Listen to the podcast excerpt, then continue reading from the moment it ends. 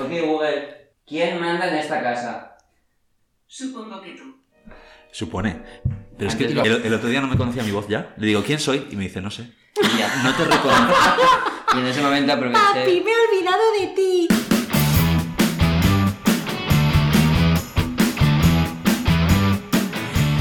Bienvenidos a este podcast. Muy buenas. Hola, ¿qué tal? Hola, buenas. ¡Ay! ¡Una voz nueva! ¿Quién eres? Tenemos un, in- ¿Qué haces un aquí? intruso. Bueno, tenemos un nuevo colaborador. Esperamos que con más asiduidad. Sobre todo porque vives aquí. ¿Es un detalle? Pues sí, hasta ahora había participado simplemente en nuestras conversaciones, pero ahora está aquí, presente para... Mi cuerpo presente. Es él. Sí. Es Es- Man. Alejandro. Muchas gracias por la presentación. Gracias. Me siento feliz y agradecido Me llena de orgullo. de que esta invitación voluntaria sin coacciones se haya hecho realidad por vuestra propia iniciativa. Menos mal que aquí las pistolas no se ven, tío. Bueno, antes de que lo diga él, lo diré yo. Eh, voy a confesar que el veto que hicimos en el primer programa, el veto que hice yo, No hace Ah. falta que lo hagas. acerca del Taco Bell, realmente eh, fue originario de su, de su Es, haterismo. es ¿no? un veto subrogado. más que del mío. Pero fue un, un veto muy bien difamado, que- tan bien que se extendió a todos nosotros y lo adaptamos como Sí. propio. Fíjate Entonces, que hasta Gilbert sí, sigue exacto. el veto del, tac, del Taco Bell. Verdad, Y ¿eh? Me, he esforzado mucho Sí, en ello. has hecho un auténtico veto con difamación. Ese es De el- hecho, hoy está vacío el Taco Bell. Sí, ¿Te das cuenta? no? Fíjate, ¿eh? No es casualidad. ¿Hasta dónde llega este podcast? Qué Influencia, De nada, influencia. sociedad. sí, realmente eh, Alejandro fue el promotor. En el momento de la consumación del veto fue el que poco le faltó para coger las bolsas y tirarlas al suelo y empezar a insultar a los de la barra y bueno, etcétera. Debo decir que le di una segunda oportunidad, ese, pero ahí ya fue cuando ya vete y difamé. Según las reglas de- del veto con difamación. Muy bien, muy bien. Bueno, y nos hemos lanzado aquí como si el que ha llegado al podcast nos escucha de siempre, que yo creo que las 22 personas que nos siguen en Twitter son las que escuchan el podcast. Por supuesto. Ya saben quiénes somos. Pero yo soy Nani, tenemos... A Álvaro, por aquí. Y a Gilbert por acá. Y por supuesto Alejandro, que ya lo hemos introducido. Primero que nadie, para que veas lo importante que Seré estamos- yo quien suba esa audiencia. Eso esperamos, eso esperamos. ¿Te imaginas que lo petamos ahora? De me cago en la leche, tío. Bueno, pues No, tendremos... no, cuidado que nos sube el caché, que este va muy de diva, ¿eh? No jodas. Cuidado. El contrato lo tenemos sin firmar, espero que nada más acabar lo hagamos. Saca los papeles. Bueno, el tema que nos ocupa hoy es la tecnología y cómo la tecnología afecta, cambia, modifica nuestras vidas. Yeah. Sí, es que es un tema que tiene, uf, tiene chicha, ¿eh? O sea, ahora mismo en nuestra generación hemos visto cambios sociales brutales por la tecnología. Sí, y eso que mm, tu generación y la nuestra es casi la misma, pero hay un saltito ahí de, Un poquito tecnológico, hay algún salto. Sí, sí, Tú sí. no has llegado a utilizar el modem de teléfono, ¿no? Hombre, claro que sí. ¿Ah, sí? Sí, pero Hombre, yo, cuando era pequeño no tenía internet. Todavía, fíjate, soy de esa gente. A ver, pequeño, ¿cuánto hace? Pues te digo, no sé. A ver, no, no te sé decir edades, 20 pero. años. Claro, yo. Internet eh, lo empecé a tener a lo mejor. Es que, hace, colegio, es que hace 20 instituto. años era el 2000, ¿vale? O sea, el 2000. ¿Qué está pitando? ¿Os habéis dejado la nevera abierta? No, es- los platos. Es el lavavajillas. Hombre, eh, esto es otro gesto- otra prueba de cómo la tecnología afecta a nuestras vidas. O Claro, sea, te revienta un podcast. el lavavajillas. ¿Me explicas el lavavajillas? Que acaba de pitar. Por- gracias por. O sea, me ha recordado el tema. Mi vida sin el lavavajillas era muy diferente a la que tengo Me ahora. acuerdo de esa, me acuerdo de la guerra que suponía aquí que no hubiese un lavavajillas. Sí, pero ¿qué pasaba? Y a día de hoy asumo que estaba equivocado y que la mejor decisión entre lavavajillas y secadora era lavavajillas. Claro.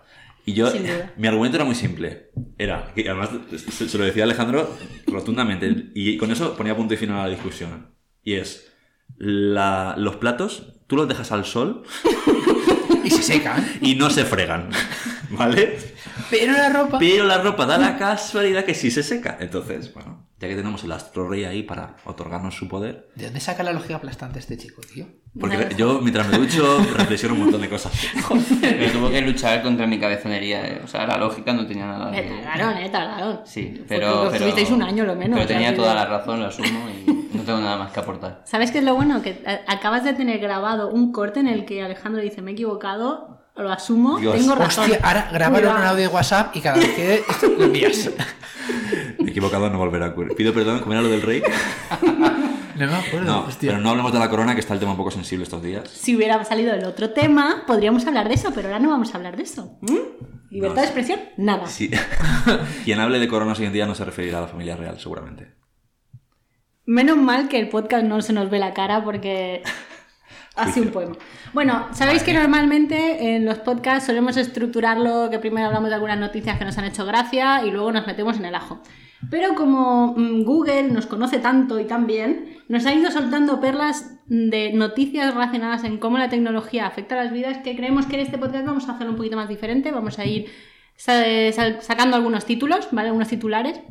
Y vamos a comentar sobre eso porque la verdad es que lo que ha salido tiene miga, ¿no? Lo siguiente. Son unas joyas, tío. Bueno. Pues sí, además vamos a basar eh, los temas en hechos reales, en cosas que Sí, pasan. sí, sí, sí, sí. Bueno, Esta hechos reales y, opinión al máximo. Bueno, os voy a pasar una que. Os voy a contar una que nos pasó Gilbert, que espero que has probado, porque esto hay que demostrarlo. Que es Hater, la app para ligar con personas que odian lo mismo que tú. Tengo ganas. A ver, no la he instalado aún, pero tengo unas ganas locas, tío. Es que es verdad, es. Mr. Wonderful, lo habéis visto, ¿no? Sí. La de Mr. Wonderfuck. Mr. Wonderfuck. Sí. ¿La has visto? Yo conocía a Mr. Putterful. Sí. O, bueno, es muy similar a la, a la de Putterful. Es en plan todo lo contrario. Es odio, odio los lunes, muérete, eh, déjame en paz. Es decir, esta es lo mismo. Pero fíjate, Es Dios, tío. pero... Es, en plan, odia- es decir, no hay nada que una más a dos personas, tío, que odiara algo. No me Pero jodas. ¿no crees que eso puede.? Bueno, voy a, voy a hacer un inciso de, de por qué esta. es- Evidentemente, el core de por qué esta noticia afecta a la vida es cómo ha cambiado la tecnología la forma de ligar. Ya, es que eso es brutal. O sea, es la forma de conocer gente, de ligar, y eso es lo que ha significado, ¿no? Que mm, sales de tu círculo de toda la vida. Yo siempre lo digo que yo, si no hubiera sido por internet, y luego hablaré de qué aplicación fue, jamás habría conocido a Pepe, porque su círculo de amigos eran tan diferentes a los míos, éramos tan que jamás nos habríamos cruzado. A mí me preocupa un poco que fo- se focalice tanto en, la- en las cosas negativas. Sí, puede ser un riesgo. Claro, porque... Claro, yo- Es- eso es como una aplicación Pero de juntar gente negativa. Exacto. No, no, no, no, no, no, no. Juntar gente negativa, no. La gente es súper positiva, pero si los dos odiamos al Taco Bell, Ah, alright. vamos a ser súper felices juntos odiando al Taco Bell y no yendo nunca. Pero es que en lugar de hater se podría llamar Toxic App. Tóxica. Exacto. Peor, porque eso es de gente tóxica, eso es malo. Además, no dejar lugar nunca a las segundas oportunidades. Necesitas una persona que te complemente un poco en eso, ¿no? Yo odio algo, pero venga, pruébalo. Si dos personas, al final no probarás nada nuevo. Claro, por ejemplo, No es eh, sí, con esta aplicación, por ejemplo, Alejandro y yo, con el, el asunto de la lavadora y la secadora, eh, la, el lavavajillas y la secadora, No se No os habríais conocido. nunca nos hubiéramos conocido. Por Y, ejemplo. y- y uno viviría feliz con una lavadora y el otro viviría feliz con una lavavajillas. Claro, no, pero, pero después de años de relación, yo creo que la clave de las relaciones es buscar el lado positivo de las cosas. O sea, porque si te centras en lo negativo no puedes, no puedes parar. Pero cosa, no- no la, la app no busca buscar, la app no Realmente busca conocer sí que- gente negativa. También hay que romper una lanza que puede ser que pase en las apps de ligue y es tener un punto de conversación desde Claro. el principio. Vale, eso eso sí. Claro, está sí, bien. Cuando odias algo, es que Eso sí te lo compro. te sale solo. Como para- para romper el hielo, ¿no? Claro. Sí, eso sí te lo compro. Y luego ya hablaréis de las cosas que a los dos os gustan y ya está. ¿Te imaginas que alguien ponga odio a la gente? Sería brutal. Pero Sí, tendría no la muchos seguidores, que hay muchísima gente que odia a la ¿Sabes que te gente. digo? Que la voy a instalar en directo, tío. Dios, en directo. Pero bueno, no. yo mientras, mientras Gilbert instala en directo la aplicación, yo voy a confesar, yo conocí a Pepe por la aplicación o página web Adopta un tío. Madre mía. Es que eso sí que es malo. Yo pensaba que era, el no, que- nombre. pensaba que era otra. No, no sé muy bien cómo funciona, ¿no? Pero es como un poco denigrante, ¿no? Es totalmente denigrante. Porque él no puede elegir, es ella quien elige, ¿no? A quien adopta. Sí, y además estaba montado, ahora no lo sé porque evidentemente hace muchos años que no lo uso, pero eh, en ese momento estaba montado como un shopping cart, ¿sabes? Como un, ¿En serio? como un e-commerce. Sí. Y tú le dabas el checkout y podías comprar... Sí, te podías poner un montón de tíos en la cesta ¿Qué dices? ¿Qué y dices? luego le dabas Te a comprar. como Dominatrix, ¿no? Era Sí, le dabas a comprar. Bueno, a ver, ellos te podían mandar. Es que, claro, la parte del otro lado, eso la puede contar mejor Pepe, porque yo, yo suelo decir la de chica, y, y para las chicas era mucho más permisivo, era todo gratis. era Ellos tenían que pagar o solamente tenían como una ventana de tiempo en unas horas de mierda, ¿sabes? Que nadie se conecta, que en la que podían mandarte mensajes o cosas así. O sea, los hombres pagaban para dejarse adoptar. Sí. Sí, como, como, como si fuera un marketplace. Sí, era horrible realmente. Sí. Yo, yo no puedo juzgar porque realmente yo tuve pota mi cuerpo. No sé Alright. si... ¿En ¿Habéis serio, tío? conocido eso? No. Sí. Yo era Cani. Pero un botón de cuerpo no quiere decir que vayas sin ropa, ¿eh? Ah, vale, yo qué sé, No. así en plan... Ah, bueno, no, también no. estuve en o no. ¿Sexy o Sexy o no? Estoy Bueno, perdido, foto no, ahí, te- estoy perdido. ¿Eso qué es? ¿Sexy Sexy o o no? Pues pues, como su ¿no? nombre indica, pues lo único que era. Era como pues, un fotos. HTML blanco, ¿vale? Con una foto en medio tuya. Y entonces había, arri- arriba ponía sexy o no. Y tú le dabas sí o no. Y ya está. Muy parecido a botón de cuerpo. ¿Pero con eso ligabas? Sí, sí, sí, sí, se ligaba, se ligaba. Porque te llegaba una notificación cuando... a- a- Claro, cuando alguien te le daba sí, que eres sexy, pues te llegaba una notificación y, y hablabas.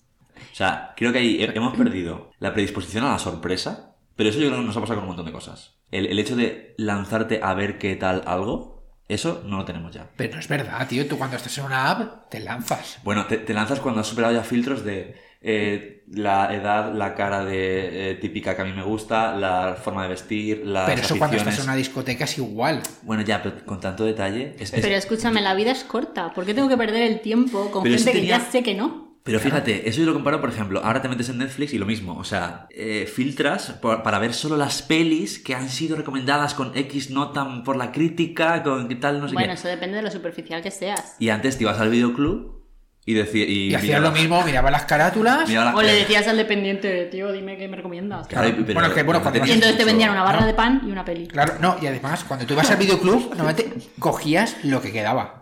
Pues eso pasaba en la discoteca. Pillaban los y a lo restos, mejor tío. muchas relaciones han nacido así. Pero yo creo que también hay factor sorpresa ahora, ¿no? Porque hay mucha gente que engaña muchísimo en redes sociales. Totalmente. Y el factor sorpresa a lo mejor es Más hasta más emocionante. Digas, oye, tú no eres Es la de el factor sorpresa de he quedado con esta persona y no sé si es un psicópata. Claro. No lo sé. Yo estoy súper a favor. Creo que la forma en la que ha cambiado la forma de ligar Internet y las apps es súper positiva. Por lo que he dicho antes, porque permite que la gente salga de su círculo. Sí. Ya, eso sí. Hay Porque- mucha gente introvertida que gracias a eso ha encontrado también gente. Claro. Que antes no tenían valor a hacerlo. ¿Y luego no creéis que realmente hace que las relaciones vayan más rápido que de una manera tradicional? Porque, por ejemplo, tú cuando ligas con alguien con- por una app, ¿qué es lo primero que haces? Hablar. Y hablar, y hablar, y hablar, y hablas un montón, y hablas de tus traumas, y hablas de tus cosas. Y luego ya, si eso quedas. En cambio, en una relación tradicional, ¿cuánto tiempo pasas hasta que realmente conoces a esa persona y puedes hablar de todo eso? Pues, a ver, en ese sentido sí, eh, que puedas acceder a más gente y que puedas encontrar a alguien que es más compatible contigo, sí. También todos sabemos, bueno, o, o cuando estabas en el mercado lo sabes, que hay determinadas aplicaciones para determinados fines. Todos sabemos que Tinder probablemente pues, es para un polvo, o la de Bota mi cuerpo, o la- y luego salen otras que son como Mythic, que lo que hace es, chaval. Mythic no, pues para amor Para solteros adulto, exigentes. para solteros exigentes, Yeah. para tal, no te vamos a hacer perder el tiempo. Claro. Bueno, entonces coincidimos en que la tecnología en cuanto al ligue, conocer gente, ha sido positiva o no? Yo creo que sí. Además, hay formas muy sutiles porque hemos hablado de estas aplicaciones, pero no hemos hablado de Instagram, que también es una red es social para ligar. O ¿Eso sea, es lo serio? típico Sí, ahora es sí, es conectas, te aceptan, stalkeas, que aprendí esta palabra el otro día. que Eh, es mola. Eh, me Entonces le das día, tío. eh, a me gusta cuatro o cinco fotos que pongan de manifiesto que te has currado la, la vista y el análisis de todo el perfil. Es. Y entonces ya, si contestas a los me gustas, que es que esa persona va al tuyo y entonces hace exactamente lo mismo, empieza una comunicación. La danza del apareamiento ahí, ¿eh? Totalmente. no, y además es stalkeas verdad, me lo he mutuamente, entonces porque- es como el, che- como el match, ¿no? Este Sí. que tienes esa aplicación. De hecho, mm, ahora que lo has dicho, mi hermano utiliza el Instagram casi como el WhatsApp, o, o más todavía. Que yo le digo, ¿por qué no me pides el teléfono? ¿Te dejas de historia? No, no, no, el teléfono no. Pero no sé, es que luego aquí pasa algo que también hemos mencionado antes, sobre todo en Instagram, sacando el tema, que yo creo que Instagram es la careta de la gente. O sea, Como LinkedIn. sí, pero- Una, una carreta profesional. Sí. decir, como LinkedIn. Totalmente. Lo que pasa es que en, en LinkedIn es para que te contraten y en Instagram será para que te... Para que te contrate, pero otro tipo. Yo he tenido fases, o sea, semanas depresivas en las que me he dado cuenta que tenía un círculo vicioso de chequear LinkedIn y Instagram. Y me di cuenta que era infeliz por ver a tanta gente feliz en su trabajo y feliz en su vida. Que es mentira. Hasta que lo asumí y dejé. Lo dejé. Acabo de entender. Lo he dejado. No, pero es que hay estudios, hay, eh, no me acuerdo, lo escuché, lo leí no sé dónde, pero había un estudio que correlacionaba el porcentaje de tiempo que pasas en redes sociales con el porcentaje de, o sea, la probabilidad que tienes de, de coger depresión. Y había una correlación. Es que es- lo, lo- lo creo. Y eso, es- yo, por, por esa, o sea, por esa línea lo veo súper negativo y súper peligroso. Pero está ahí y no podemos evitarlo. Es decir, tú no puedes tener un check para saber hasta qué punto es lo que estás viendo es real o no. O sea, te lo tienes que comer, como lo ves. Bueno, hay que- eso no es como las fake news, o sea, Claro. tienes O- que otro- buscar, claro, tienes que buscar la fiabilidad de tu fuente. Claro. Si eres una persona que te la pela mil, que tienes cero criterio, pues lo mismo te da que venga del país o venga de cualquier otro sitio. Claro. O sea, el Por ejemplo, 80%. cuando mataron a María Teresa Campos, pues nadie lo cotejó. Y eso pasó, el drama. ¿Sí? Sí, sí. Se salieron de un plato de televisión llorando y todo. No jodas. Sí, sí. Me lo había perdido. No sé, mira, yo creo que debería de existir validación social de como sea, pero algún sello que realmente solamente se ganen los medios de comunicación que no fallan a la verdad de manera estrepitosa. ¿Y quién otorga ese sello? Eh, eso es lo que comentaba al principio. No sé si es una institución, una, un crowdsourcing ahí. Pero es que eso está hecho de manera ya contrastada por los años que llevan o por la gente que lo sigue. Entonces, ahí llega tu parte crítica y de investigación en el que saber dónde tienes que orientarte o si tienes que buscar o contrastar. Pues sí, no sé. Yo eh, ca- cada día recibo más noticias maravillosas, super fake, por grupos de WhatsApp que me sacan de quicio. O sea, es que me sacan de quicio. Porque es que son cosas súper estereotipadas, ¿Y lo dices? súper intencionales. ¿En el grupo? Al principio lo decía, y al principio me cabreaba, pero hoy en día es como, es que... Pasas. ¿Para qué? no merece- Qué bien queda que eres. A Se ver, debería decir según- porque es una lucha. O sea, lo que esas fake news normalmente lo que están haciendo es crear ideologías o conducir a la gente a, a- a tener pensamientos que luego los guían hacia qué decisiones van a tomar. Entonces está en nuestra mano de la gente como nosotros de esta mesa, inteligentes y críticos, para rebatir. Cuñados, también eso. llamados. Exacto. No, pues no sé. A ver, yo es, ya te digo, soy muy pesimista con eso. Yo creo que no tenemos capacidad de cambiarlo. Porque además, gracias a la tecnología, vamos eh, en picado a, a- a grabar todavía más eso. Porque ahora mismo lo que tú decías de, al principio, no sé si ha entrado en la grabación, pero bueno, que te conoce, Google te conoce muy bien y te saca noticias que tú quieres leer. Eso es, eso es un peligro. O sea, a un nivel de, de- de coña y de bromas y noticias graciosas, no. Pero a un nivel de, por ejemplo, noticias políticas o de corrientes de pensamiento, eso es... Pero vamos, eh, ¿Pero por qué lo ves peligroso? ¿Dónde lo ves lo veo peligroso porque eh, eh, en el momento que tú te empiezas a, a decantar por una ideología o por una eh, corriente de pensamiento, todo lo que vas a ver, a recibir, digamos, de inputs desde los medios de comunicación van a reforzar Claro. esa inclinación. Entonces, cuanto más lo refuerces, más te van a llegar y va a ser como eh, el, el camino hacia el extremismo absoluto. Pero igual, si no lo buscarías tú realmente. Si estás. es ¿Habéis decir, visto- Él se basa en lo que tú. ¿Habéis visto el documental eh, sobre cómo Trump ganó las elecciones? Con Cambridge Analytica y todo el Sí, rollo. sí. Bueno, pues un poco ahí. Realmente la gente que busca captar no es la gente que ya tiene una ideología, sino la que está... Bueno, eso pasa siempre en todas las elecciones, ¿no? Siempre, siempre se busca el electorado que no tiene nada definido porque es el que realmente puedes convencer de algo. El que está súper claro en su ideología, pues no vas a hacer nada. Pero lo que pasa es que yo creo que hay un tema en Internet y es que no nos damos cuenta, o nos damos cuenta pero no queremos reconocerlo, que todo lo que recibimos es gratis, entre muchas comillas, ¿no? O sea, como dice el refrán ese, ¿no? Si no te cobran entrada, el producto eres tú. Eso es lo que nos dicen las chicas siempre con las, con las discotecas. Y. Si no te cobran entrada es que el producto eres tú. Entonces, y al final en internet es eso, ¿no? Y, o al final, o, o sí que lo sabemos y lo asumimos porque es súper cómodo, súper cómodo. Es como cuando, cuando, cuando Windows lo estás instalando y te dice, ¿quieres que te enseñemos anuncios acorde a tus intereses? ¿O prefieres que te enseñemos cualquier anuncio? Entonces dices, pues acorde a mis intereses, ¿no? Pues ya que estás, Pues pues, enséñame algo útil. Pues firma Claro. aquí y Claro. renuncia a tu privacidad. Claro. Pero El bueno, tema es de que la privacidad está sobrevalorada hoy en día, tío. Está sobrevalorada. Todo el mundo, no, mis datos, no, mis datos. Tus datos han estado toda la puñetera vida en las páginas amarillas y nadie se ha escandalizado. Y ahora es en plan, ah, Estamos, sí, la verdad que sí. Eh, justo eh, trabajo con un compañero que es, que es un máquina que es de Argentina y se vino a, a Europa hace muy poco. Y claro, en, en cualquier producto digital y en el que hacemos nosotros hay que tener un montón de cuidado con la GDPR y todas las movidas. Y es- él, él estaba sulfurado cada vez que hablábamos del asunto, en plan, es que aquí en Europa, madre mía, no, no, no tenéis... eh, o sea, os preocupáis por estas mierdas demasiado, porque al final tienes que molestar mucho a la gente, molestar mucho al usuario Claro. para que te empiece a aceptar un montón de movidas. Y es como, eh, yo lo que quiero es comprar, o yo lo que quiero es eh, completar este... Y, y me estás sacando que si cookies, que si no sé qué, que si acepto, no sé cuánto. Pero, no sé, es un tema un poco... Bueno, esto yo creo que es más de la libertad de expresión. No, no, tú mismo. Yo estoy de acuerdo contigo en cuanto a que sí que llega a ser peligroso, como dice Álvaro, en cuanto a depende cuáles sean tus aficiones. Es decir, si tu pensamiento no es demasiado correcto, al final va a reforzar ese pensamiento. Y no quiero poner ningún ejemplo porque todos los que salen me comprometerían ahora mismo. Uh, Pero hablamos ya de ideologías, de manera, Claro. cualquier cosa. Entonces, dependiendo cuál sea el pensamiento de las aficiones, puede ser peligroso o tranquilo. Está claro, pero también visto desde un punto de vista lo más aséptico posible, yo creo que las redes sociales ayudan a que la gente que tiene una- un cierto pensamiento de X, ¿vale? De X orientación, pueda estar en contacto con gente de su misma orientación. Que puede ser que sea algo que vaya en contra de la, o sea, a favor de la destrucción de la humanidad, o gente que realmente esté buscando una mejora, cosa que antes no, no Ya, sería no se factible, Pero ¿no? es peligroso.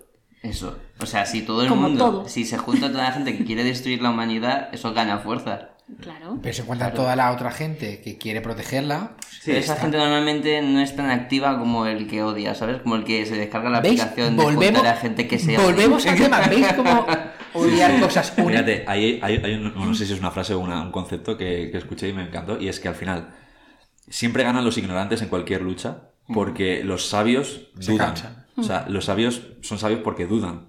Y cuando dudas no actúas, pero la ignorancia es tan atrevida que, que es la que te hace actuar. Entonces, en una lucha frontal, la ignorancia gana Y siempre. porque el sabio piensa que la ignorancia no va a ganar. Y creo que se relajan, ¿no? Pasan las elecciones en cualquier sitio. Sí, es que hay otro refrán, ¿no? Que dice que para que el mal triunfe solo basta que el- los buenos no hagan nada. Claro, eso es. Pues ¿Qué eh, pasa? Tan- estoy muy profunda. O sea, lo que Sí, nos ha sí. dado la aplicación La aplicación hater de haters. para ligar. Sí, Pero has, has comentado algo antes sobre que han puesto una fake news en tu grupo de WhatsApp y que no has dicho nada al respecto. Eh, lo cual también me trae a colación otra de las noticias que tenemos, que es un manual sobre cómo abandonar un grupo de WhatsApp sin que nadie se enfade. ¿Cómo hemos llegado a este punto en esta sociedad? O sea, yo te- estoy en un montón de grupos, no voy a decir cuáles, ¿vale? Hola, grupo que de me quiero salir, ¿vale? Me quiero salir porque no me aportan nada y no quiero que la gente se enfade. ¿Por qué? ¿Por qué me est- estoy sometida a esta presión? Porque tú misma te pones límites. A mí me da exactamente igual. Salte. Puedes salirte de nuestro grupo, no pasa nada. ¿eh? ya lo has dicho. No, Sí. no, no me refería a ese grupo. Yo creo que tenemos Ya. que des- descriminalizar eso, por favor, ya está bien. O sea, ya está bien. Primero que eh, si tienes mi número me puedes hablar, no hace falta que esté en todos tus grupos, o sea, no pasa nada. Y si, hemos- y si sobre todo yo estoy muy a favor de hacer grupos adheridos a un evento Exacto. o a un espacio temporal limitado. Que Eh, se autodestruyan. y que y que y na- nada más abrirlo a lo mejor la primera el primer mensaje es bueno chicos abro este grupo solo hasta el cumple o solo hasta tal y Claro, pero luego, ¿quién se va primero cuando pasa el cumple? Es que el truco ahí, yo no he leído ese manual, ¿vale? Pero voy a decir yo mis herramientas que hago. Yo cuando hago un grupo, normalmente, si es para un día, lo pongo hasta en el título del evento. Se llama Se, se autodestruye hoy. O si no, si es para un evento con una fecha de finalización, lo que hay que hacer es, en el mismo día en que ocurre el evento, en cuanto se pasan las fotos, fuera. Pero a ver, también te digo, yo creo que esto está hablando de los grupos de este tipo que te meten en un grupo por Ya. temas varios que no tienen una fecha de evento. Comunidades de vecinos. Exacto. ¿Cómo no sales de ahí? salir.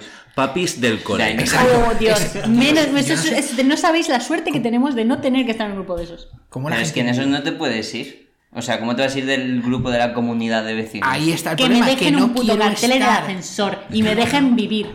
Pues hazlo, díselo. Dilo, yo no quiero utilizar este medio, mm, os denuncio. Realmente la RGPD no lo permite. La, la que- Los- la RGPD no lo permite. Bueno, Los decían- grupos del papis del cole están prohibidos. Alright. Decían las malas lenguas, yo no sé por dónde Google me sugirió una noticia en la que decía que Google, eh, WhatsApp iba a sacar una nueva funcionalidad en la que te pedían Sí. autorización para Sí. meterte en un grupo, pero es casi tan malo como salirte del grupo. Claro, porque en plan, no aceptado. No aceptado, en tío. plan, uy, se me ha ido el dedo, perdona. Yo qué sé, Te ¿no? No, pero esa es muy buena, esa es muy buena el rollo de eh, te sales de todos los que no te importan y cuando alguien te pregunte o salga ofendido tú, ay, es que, ay, es que no entiendo nada. es que yo He con la, botones. con la tecnología ay, yo me lío muchísimo. no sé qué. Y ya está, y lo tienes. Realmente esa funcionalidad yo creo que la sacaron sobre todo Dijo el para desarrollador. seguridad de cuando son grupos de trabajo, porque al final hay muchísimos problemas del cuando el WhatsApp se usa en el ámbito laboral. Mm. Y creo que va un poco por ahí. No, y de hecho estaba prohibido por una sentencia que Sí, se sí. utilizara el WhatsApp fuera de horario laboral. clase. Mm. Pues nada, pues sí, pero es a mí no me gusta, o sea, esa es la parte de la tecnología que no me gusta, la de sentirme controlada. Y no por Google, o sea, que me controle Google me la pela, porque me va a dar una buena publicidad que va acorde con mis intereses. Exacto. Lo que no me gusta es sentirme controlada por la gente de mi entorno. Me agobia un montón. Por Pero eso he dejado... también decides tú. Pero- Exacto, pero por eso mismo he dejado de utilizar Facebook, he dejado de utilizar un montón de redes sociales, o sea, tengo mis perfiles, pero no los uso porque me agobia, porque me puto agobia cuando alguien viene y me dice, ay, he visto que estuviste en no sé dónde, y es como, pero ¿por qué me stalkeas? Lo Si lo has publicado tú, si lo publicaste es porque Ya, quieres exacto, que y la luego gente me di cuenta de que no, que no, que no es el camino. ¿Y qué pasaría si tú quisieras conocer gente para ligar o para porque te mudaras a una nueva ciudad y quisieras hacer amigos? ¿Seguirías Uniendo- con, seguirías, temas, ¿no? seguirías? Sí, bueno, enlaza un poco con lo anterior, pero ¿seguirías con esa actitud? ¿De ¿O no publicar cosas? De no, de, de- de cerrar tu vida privada. O sea, de. Intentaría hacerlo de otra manera, sí. Claro, es que yo conozco gente que cuando est- estaban con pareja hacían esto, desaparecían y no tenían interés en que nadie viera lo que hacían ni nada. Ahora cuando se quedaban solteros o solteras, era como, mundo, he vuelto. Y em- Es empezaban verdad. es- joder. a publicar de todo lo que hacían, Bueno. no sé qué. Puede ser que haya una parte de, de showcase, ¿no? O sea, de performance para, para tener gente en el mercado. Pero luego hay otro tema, que ahora volvemos con más detalle a eso, pero eh, yo quería comentar otra cosa respecto al tema de redes sociales y cómo se... eh, y ahora que tenemos a Alejandro aquí, ¿cómo se utiliza eso para el reclutamiento de gente? Boom, tema, ¿eh? Temita. O sea, a mí siempre me ha parecido muy chungo. Y lo hacen. Es chungo. Lo O hace. sea, Lo hacéis, eh, y lo hago. Desde un punto de vista de recursos humanos. Una No, se usa y hay que tener muchísimo cuidado. También es verdad que la gente o los reclutadores, yo por ejemplo, entiendo que hay dos contextos, uno es laboral y otro el personal. Tú puedes ser muy profesional y luego en tu vida que te gusta hacer lo que a ti te guste.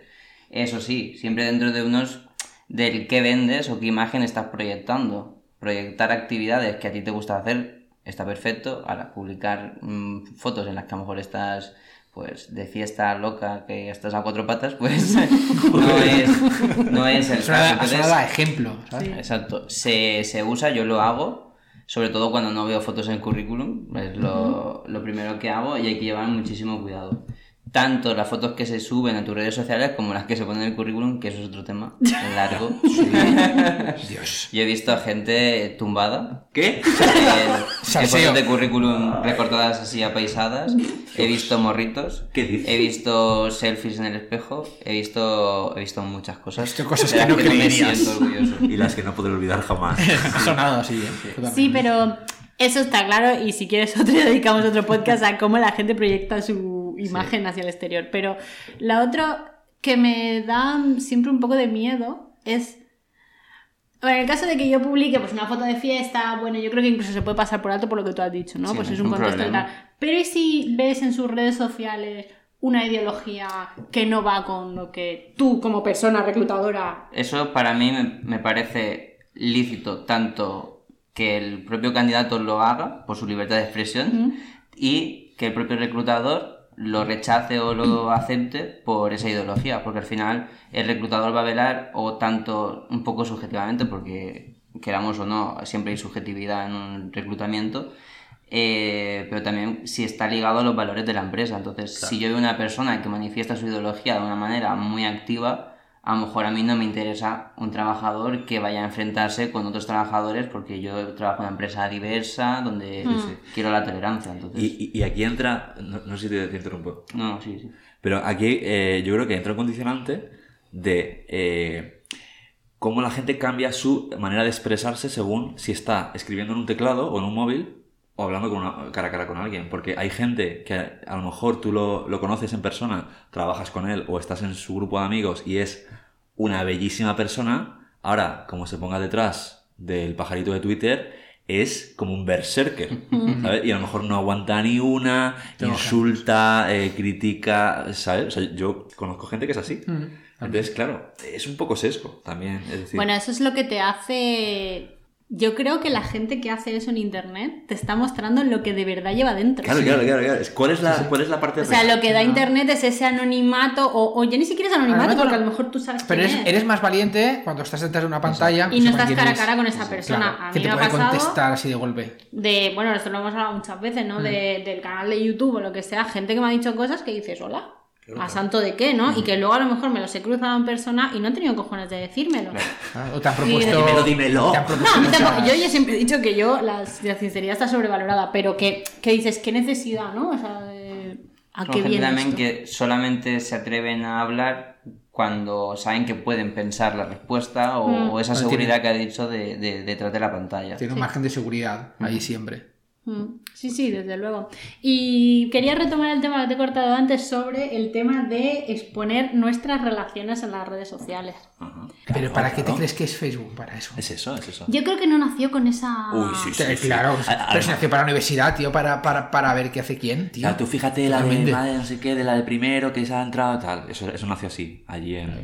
Y otra cosa que he empezado a hacer es a rechazar solicitudes de amistad. Uf. Eso, sí, a eso sí, saco. eso sí, eso también. A saco. Y en LinkedIn, ay, por También, favor. también. Estoy rechazando a saco Me, también. me- me llegó el otro día, o sea, yo las que son de reclutadores y tal, yo las acepto porque, eh, pues, porque Uno nunca sabe. quiero escuchar Por lo si que me acaso. quieren decir. No, porque, porque Yo no me caso con nadie. algo nos puede eh, conectar en algún momento de nuestras líneas vitales. Pero, Dinero. Qué, qué bonito, qué bonito. Ha sonado súper políticamente claro, correcto, por- tío. porque, Políticamente correcto de estoy abierto a ofertas. No. Vale. Pero bueno, pero es que me llegan a veces eh, a peticiones, el otro día me llegó una, modelo de cara.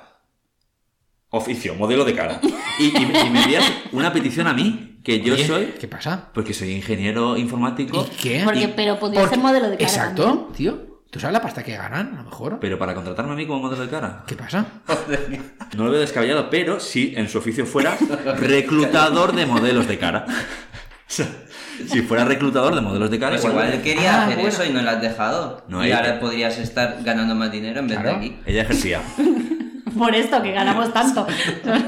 Ella ejercía y yo, y yo dije, mira, me parece, o sea, me, me- Hola, gracias por contactar, pero yo no, no, No tengo nada que ver contigo. no encuentro ningún motivo para aceptarte. O sea, no lo encuentro. Ya está. ¿Pero te contestó algo? ¿Te dio No, le, le di que no y no y ya está. Mira, lo que quieres que eres, se te va la fuerza por la boca, ¿eh? No, en plan, no, es que yo le dije que no porque no te conozco. Porque Qué no te- desatado ahí. no, sí, le dije que no. A mí me ofrecen hasta pavimentos. ¿Pavimentos? es que un recurso humano sirve para todo. ¿Quién Claro. sabe? Si cuando te puede hacer falta un buen constructor de suelos. Claro. Nunca sabes. Brutal. Y en Facebook igual. O sea, en Facebook llegaba un momento que me llegaban solicitudes y digo, es que no te conozco. Y luego hay mucho perfil falso también, ¿eh? Sí, eso también. Que te... Que... Empresas de juguetes sexuales no me ha contactado ninguna. Hola, eh, empresas de juguetes sexuales, por favor. Y mira que en tu primer podcast hiciste. Yo ya hice mi declaración de intenciones. Sí, sí. Sí, Juguetilandia. ¿puedo, puedo hacer una pregunta off topic? Porque a lo mejor vosotros lo sabéis. Como No estoy de mudanza, ¿vale? Ah, vale. Como ya sabéis, estoy haciendo limpieza. Sí. ¿Dónde se tiran los juguetes sexuales? Oh, ¿Hay un punto sigre de juguetes sexuales? al plástico, ¿no? Depende. Si tiene el símbolo reciclable, sí, pero no creo. No. Cuando se te gastan no se sabe. Yo empiezo a pensar que si lo tiraría al orgánico. Pero ¿sabes? A ver, yo creo que depende del tiempo que lo hayas usado, puede ser orgánico. Llévalo a la a farmacia por si acaso. Oye, mira, llevar a un ecoparque. dices, Mira, tengo esto. Porque hay al seguro- al segurata. Bueno, volviendo. Facebook y... Es que, perdona, tenía que consultar esto porque me he visto en esa tesitura. Digo, ¿dónde tiro esto? No lo sé. No lo tires, tío. Nunca sabes cuándo te puede hacer falta. A ver, sé los que me quiero quedar, ¿vale? Y sé los que no voy a seguir utilizando. Los ¿Qué sumergibles. hago? ¿Qué hago con eso? No sé qué hacer. ¿Lo tiro en una basura? O sea, Llevar un yo digo, mira, pues lo tiro al orgánico, pero luego me siento mal porque digo, seguro que esto es reciclable y yo estoy aquí tirando. Claro, y habrá una gaviota picando tu juguete sexual en un vertedero en medio de la montaña, ¿sabes? Yo tengo más preguntas sobre reciclaje, pero no sé, no es el momento. Di, Pero exprésate, dilo, dilo. O sea, cuando tú tiras un plástico y tiene restos de orgánico, Es la eterna pregunta. por ejemplo, las cápsulas del café son reciclables porque porque lo han dicho así para que sigamos comprando esas Sí. cápsulas. Realmente las tendrías que llevar, si son originales, de Nespresso. Por ejemplo, Nespresso las separa.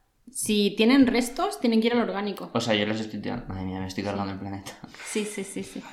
Y de hecho, dicen que lo óptimo es que tú cuando tiras envases, el envase tiene que estar limpio. Sí, eso sí, pero claro, yo no me voy a poner a abrir cápsulas de Nespresso. O sea, Por eso, a ver, no, al orgánico. Si las compras originales de Nespresso las puedes llevar a Nespresso y ellos las separan. En teoría, eso es lo que dicen. Claro. Pero al final es que es aluminio, aluminio o plástico. Pero claro, el contenedor amarillo es envases, no Mm. es exclusivamente plástico. Es un error de concepto. Bueno, a ver, hay, hay juguetes sexuales que son envases. Hay juguetes sexuales que son latas. Literalmente. O sea, que ahí lo tienes. Ah, vale, ya. es que digo, yo no tengo ninguna lata, pero vale, ok. Normal. Sí, sí, sí. vale, ok. Te falta, te falta el instrumento para Pepe usarlo. tiene latas. Bueno, volvemos, volvemos a las redes sociales. Sí, redes sociales. Pues em, Podríamos analizar por qué a alguien le puede surgir la necesidad de compartir su vida. Eso es otro tema para mí. Y ya eh, saliéndonos de la pareja incluso. O sea, a nivel individual, ¿qué es lo que le lleva a una persona a sentirse con la necesidad de que todo el mundo sepa lo que está haciendo? Yo creo que ahí, y también hay algunos estudios y tal, que hablan de la adicción a la dopamina, que es, es un químico directamente, que te genera eh, la aprobación social directamente. O sea, que alguien le dé like a Like. tu foto o que alguien eh, te ponga un comentario o que tal, eso es te genera como lo- cuando te Como las un drogas, un piti, claro. o sea, como cuando te drogas, cuando, como cuando juegas a las tragaperras. Una consulta, perdona. Dijeron que iban a quitar los me gustan, ¿no? De, Ah, sí. de alguna red social, De pero mis Instagram. redes sociales siguen teniendo todas. Instagram iba a quitarlo de. No, pero de las grandes cuentas. Todas las estrellas Y iban no a sé, dejar de claro, ahora tener. entiendo, no soy una gran cuenta. po- poco a poco. No, pero fíjate, hay, hay algo curioso. ahora, después de este programa. Seguro que sí. Ya De repente, peta. ¿dónde están mis likes? ¿Dónde están mis likes? Sí, claro, Instagram se dio cuenta de que lo que más está triunfándoles, o sea, lo que más les está funcionando, mejor dicho, es una, un recurso que no tiene likes, que son las stories. Claro.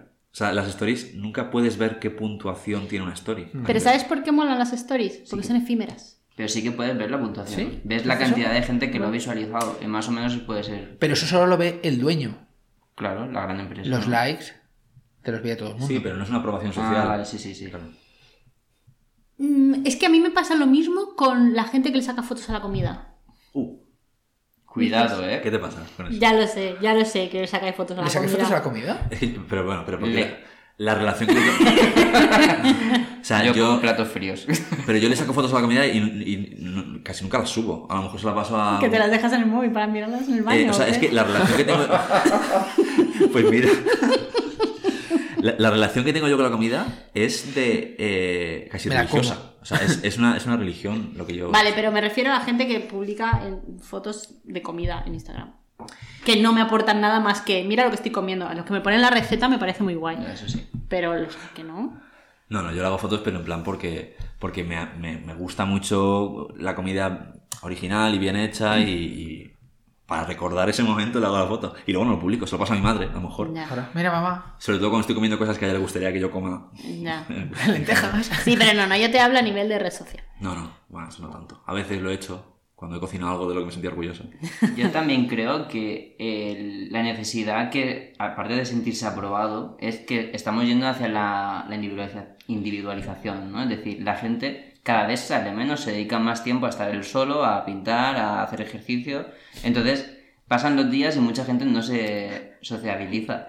Entonces, es la única manera de tú tener contacto con gente, publicas, la gente te comenta y entonces entablas una conversación. No- no- Nos mirábamos raro con lo que no Alejandro por, por- por lo de, por lo de, gim- por lo de hacer, de hacer ejercicio. Hemos mirado Gilbert y yo en plan. no es nuestro caso. No, no es nuestro Pero caso. ya te digo que, ahora que llevo, un, que llevo un mes cuidándome me he dado cuenta que hay gente muy enferma Sí. pues de, de todo, ¿no? Desde el deporte, de que se pasan el día compartiendo las calorías que están mm, gastando en cada minuto. Entonces yo creo que están tan sumergidos en su vida individual que necesitan publicarlo todo para mantener esa parte de ser sociable que tenemos. Bueno, y habéis visto también estas aplicaciones para compartir lo que has corrido cada día, por dónde has ido, cuánto tiempo, Así cuántas pulsaciones. ¿Dónde pueden violarte? Exacto. Perfecto. Es como Dios Como mío. Sí, sí, sí.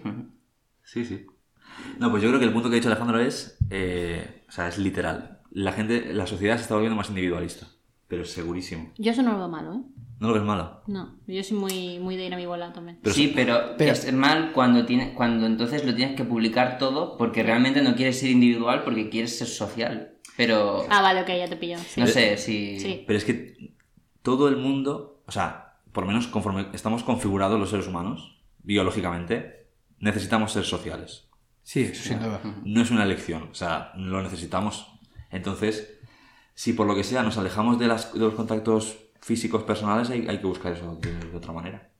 Y es así, es tal cual. O sea, y, y a lo mejor muchos de los malos usos que se da de abuso de la tecnología es tal cual por lo que ha dicho, por lo que ha comentado Alejandro.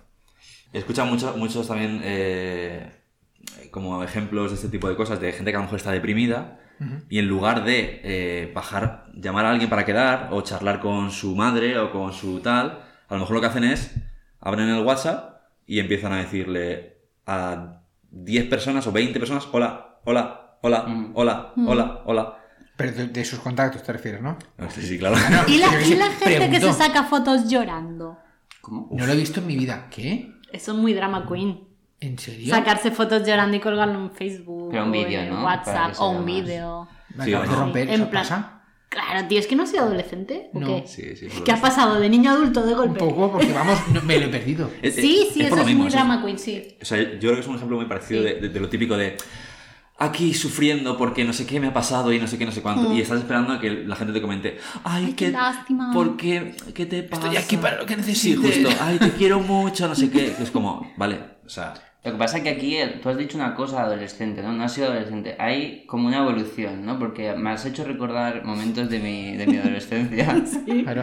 En los que yo en una época, bueno, he tenido muchas épocas, antes he hablado de mi época Kanye, ahora un poco de la más Pero eso ha sido emo. antes de lo de botar mi cuerpo o después. Esto es intermedio, es que me pasan muchas cosas en mi vida. Alejandro Eh, ha, ex- ha explorado todas las tribus Sí, urbanas. sí, me, sí, Estoy hablando Emo. de, de todas ellas. Ya, han pasado ya, Entonces ¿no? yo Sí. hacía algunas fotos, porque también tenía Fotolog, no sé si lo habéis Hombre, trabajado. Eso también Menos mal que ya no existe.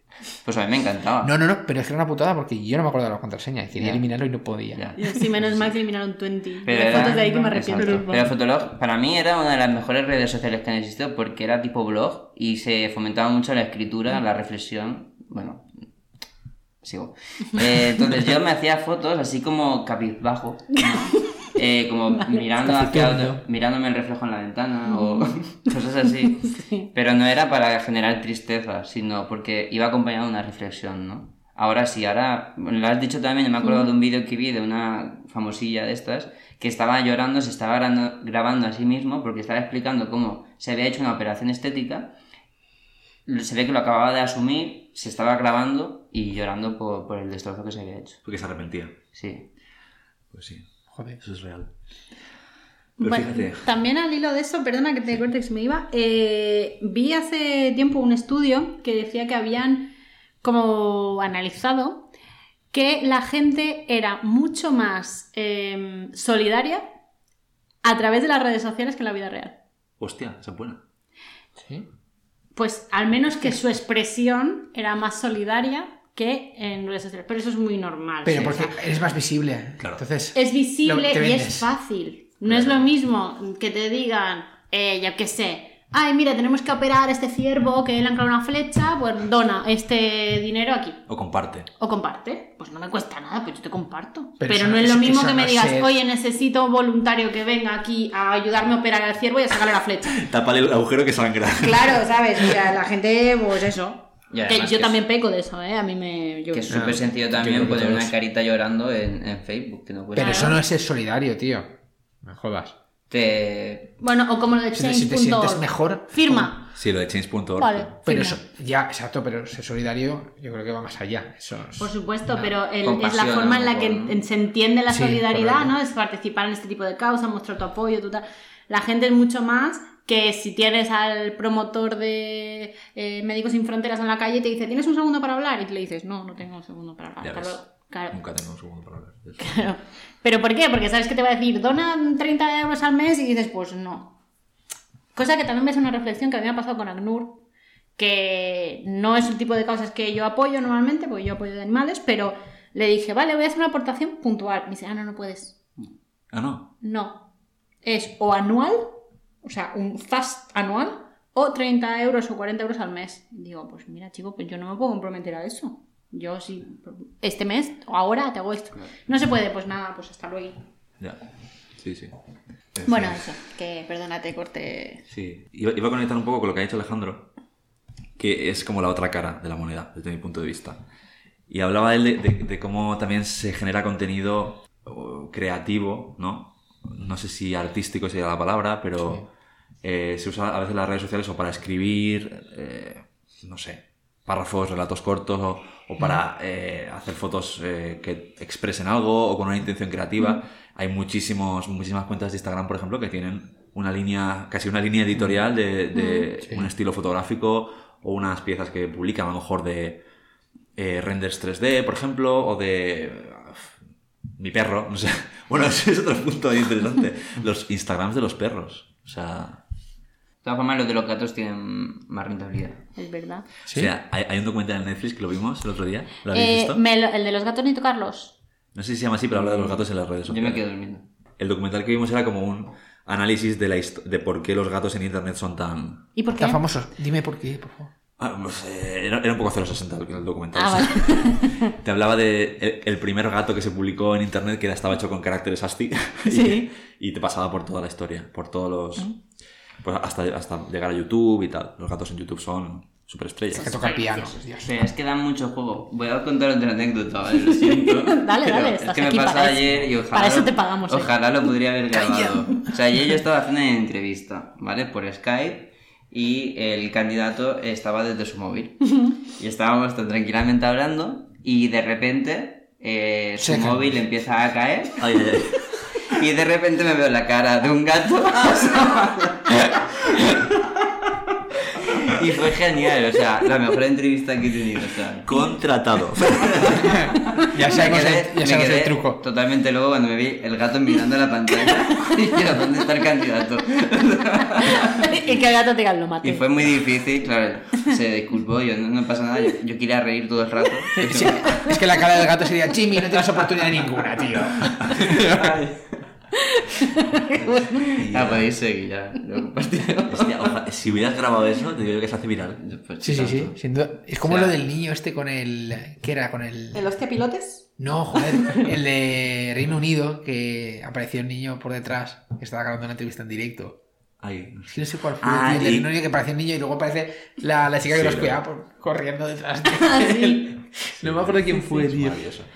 Bueno, El- de... también quería comentaros otra noticia. Bueno, todo esto, ¿habéis visto la última temporada de Black Mirror? Sí, yo sí. No. Normalmente Black Mirror era- es como una serie, ¿no? Está en Netflix ahora mismo y, y además tienen movidas, por cierto, porque parece que quieren irse a otra plataforma, ya no quieren estar con Netflix. Es- eh, bueno, sí, bueno. Una serie que parece como muy de ahora, en su tiempo, en su timeline, ¿no? De lo que pasa, pero con una tecnología súper desarrollada que tú la ves y pasan cosas que dices, hostia, esto podría estar pasando ahora mismo. Sí, sí. Eh, hay casos, ¿no? Pues me acuerdo de uno de los capítulos de la primera temporada que uno tenía un cacharrito que podías grabar la memoria y, y rever tus, tus, tus recuerdos como si fuera una tele. Entonces, claro, dices, Buah, esto es muy futurista, pero todo está hecho, te hace sentir como que podría estar pasando ahora mismo. Sí, sí. Y bueno, uno de los capítulos de la última temporada es que, es que lo tengo que destripar, tío, porque es que, mira, es que, es que esta noticia que voy a decir sale. Miley Cyrus, ¿vale? Y quieren hacer un, un- No te voy a decir por qué, ¿vale? Pero quieren hacer un concierto de ella con hologramas. Y entonces yo pensaba que aquello era como cosa muy de esto y resulta que hoy me- esta semana me topo con una noticia que pone la gira de hologramas de Whitney Houston está asustando a mucha gente. What the fuck? Primero, ¿quién pensó que esto era una buena idea? Yo no sabía qué se estaba haciendo, la verdad. Yo tampoco. Me he quedado muy muerta. O sea, una señora que ya murió, ¿sabes? O sea, ha muerto y, me- y le montan un... O sea, es que no sé por dónde empezar con esto. Yo quiero decirte Es genial, tío. que esto ya lo hizo Televisión Española.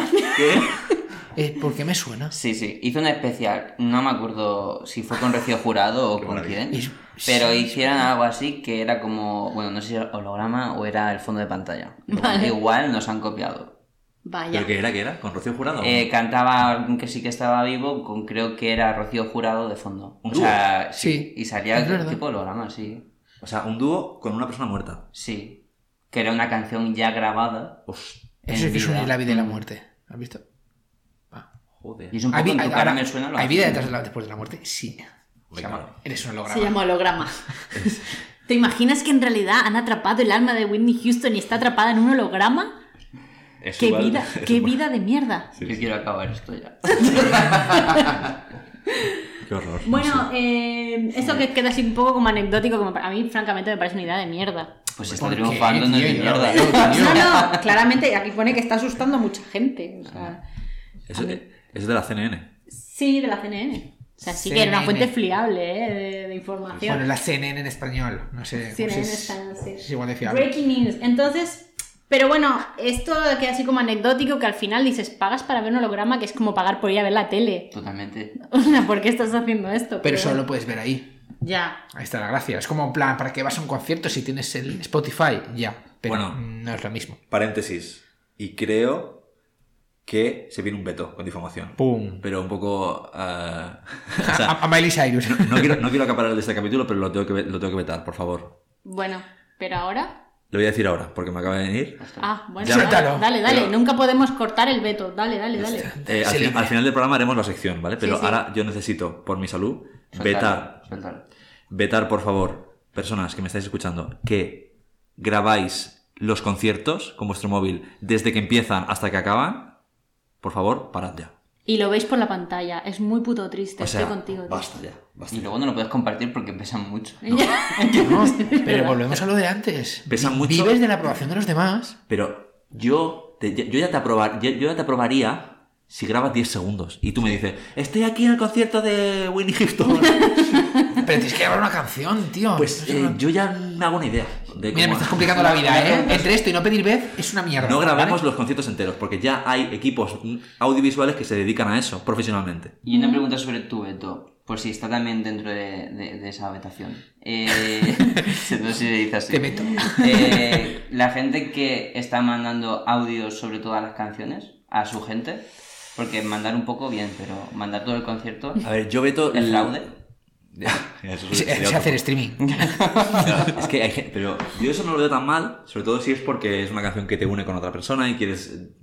Mira, me he acordado de ti. Todo lo hacemos en la discoteca, Me he acordado de ti, pero te envío 10 segundos. Pero es que hay gente que le tendrían que dar el pase de prensa.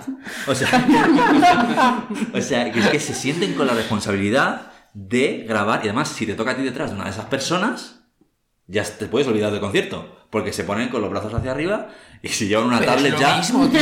Si es que no, joder, pero estás en un concierto estás con las manos arriba la mayoría de veces. A mí, Dios. como, a mí como influencer que soy, para hacer fotos me gusta cómo queda. Cuando hago una foto del escenario y están Una foto todos sí. los móviles. Una foto no te lo... O sea, no, pero si no estuviera esa gente, Ya. mm, sería como pobre esa imagen. Sí, pero al final lo mismo te da de que es el concierto, porque todas esas fotos son iguales. Sí, sí, pero... no sé, Yo voy a decir que estoy- apoyo tu veto, Vale, no voy a hacer, gracias. no voy a abogar No, en sí, contra tu veto. No sé si habéis estado alguna vez en algún festival de cine porno o un festival de estos de... Hab- de- Habitualmente todos los fines de semana. No, no, de cine ¿sabes? porno no, quería decir festival erótico, ¿vale? De estos festivales eróticos que vienen a la IFA o el de Barcelona. Yo estuve en el, en el de la IFA una vez. Y debo de decir que es la única vez que le veía sentido que alguien grabara con el móvil. Francamente. Que eso sí que se lo puede poner luego en el baño. Exacto, No, no, o sea, exacto. será que no hay, será que no hay sitios. pero claro, eso. luego yo pensaba, alma de cántaro, si lo vas a tener con mucha mejor definición. Y internet, grabado por profesionales. Exacto. Tú estás aquí viéndolo en vivo, disfrútalo y ya Pero- está. Pero, ¿cómo lo- pero a ver, no, disfrútalo, no, ¿cómo que disfrútalo? No lo disfrutas. Cuando, cuando tú estás viendo algo que han grabado los demás, eh, los planos los elige esa persona. Igual tú lo estás grabando porque quieres ese plano. Claro. Ese plano de estar a tomar por culo. En lo que te gusta. ¿Sabes? Claro, Claro. Si, si- si te, si te coges y te pone debajo de las piernas de la gente. Claro, No pues aún, pero el plano ese de estoy a tomar por culo y se ve así de ver, pequeño. sí, claro, es que yo no he estado, no sé a qué distancia estás. Pero Pues no se como un tocar, escenario normal. claro. Se ve que es un escenario a cubierto, no es pues como un escenario de verbena de pueblo. Vale, Pero vale. hay antiavalanchas y cosas de estas para que la gente no se acerque o, o estás cerca. También fui hace muchos años, pero no, ¿sabes qué pasa? Que les da, que también Pero, se ver, cortan, si ¿sabes? algo de- te salpica. O sea, hay profesionales, no, la mayoría son actores profesionales, actores porno, pero le, alguno tuvo algún percance. ¿Qué dices? Sí, sí, de en plan, no puedo, sí. Sí. Es normal, yo Hay lo mucha entiendo. gente, ¿eh? Complicado. Pero, pero... Yo no me imagino, porque para nosotras empatía, es más fácil, entre ¿Pero eso tiene que ser como el templo del fuego, que de repente da calor y cosas de estas o qué? O la, o la es gente del público no. ¿Cómo? No, bueno, a ver, hay, había espectáculos que sí que sacaban gente del público que Eso, yo, ¿cómo yo me moriría, plan, o sea, yo, yo. eh, la gente está muy loca en, ¿En serio, sitios, muy loca. Pero ¿y para qué saca la gente del público? Espera. Plan, Porque luego, aguanta yo lo estas que he visto, aparte, No. bueno, el festival erótico de aquí era bastante pobre, la verdad. Yo supongo que el de Barcelona será la hostia. Joder, ahora quiero ir a uno. Vamos, vamos al erótico. Yo se lo digo a Pepe y verás tú qué risa. Sí, como- Y Eh, pedirle a la empresa porque igual os da los días. Como si fuera estaría guay, ¿eh? Patrocinado por No hay huevos. Team building. No hay huevos. Es- ya te he dicho que estás desafiando a la persona equivocada. Vamos a ver, a mí no me puedes decir eso. Bueno, total que hay gente muy rara, que hay gente normal que va en plan, "Ay, pues voy a ver qué hay allí. Y luego hay gente que parece que no hubiera salido de su casa nunca. Pero porque se desata o algo. Sí, que es como, ¿no has visto una teta en tu vida o algo? No sé, es muy raro. Pero ¿cómo, ¿cómo detectas eso? Porque ves como actitudes de gorilas ahí o No sé, eso se, se palpa en el ambiente, tío. sí, por los- la mirada. Sí, es todo. Bueno, ya cuando ves a alguien grabando con el móvil, eso, pues ya te puedes hacer una idea. Qué maravilla, qué bonito. Pero la diferencia de la persona que va con la que graba el móvil. Van a lo mismo, solo que uno se lleva un recuerdo y el otro no. Exacto. Ya está. No sé, pues yo veo. Igual que tampoco me quedo, no sé, yo, ¿eh? Yo. No te quedas hasta el final, es como, ¿no? Es como la peli porno y pues yo no me quedo aquí, ni más allí que no estás haciendo nada, entre comillas. Simplemente están nada. mirando. No, no, no. no. Vale, vale. No está- Bueno, yo no, yo que no que yo haya, que yo haya visto. La habitación del pánico. Pero estás allí y dices, vale, pues un ratico, pues, ahí gracias a la novedad y me voy a ver otra cosa. No Al me final tiro- lo sabes. Claro, no me tiro ahí. ¿Y, y, me- y- y cómo de frecuentados están los aseos en ese tipo de ferias? no Porque- sé, no me animé a ir. Porque cómo estarán las tiendas de campaña. No, será una locura aquello. ¿no? Las tiendas de campaña. No lo sé, también os digo que fue hace mucho tiempo, ¿eh? Acampada general. Fui, a, fui gente 6 o supongo 7 que años. Se excitará un poco. ¿no? Seis a lo mejor ahora está mejor, pero cuando yo fui sé, fue un poco traumi. si, si, si no hay... Hostia, puta, no lo había pensado. Sí. Claro. Allí es normal, ¿no? He visto una foto en mi cabeza. Pues no me fijé, francamente no me fijé.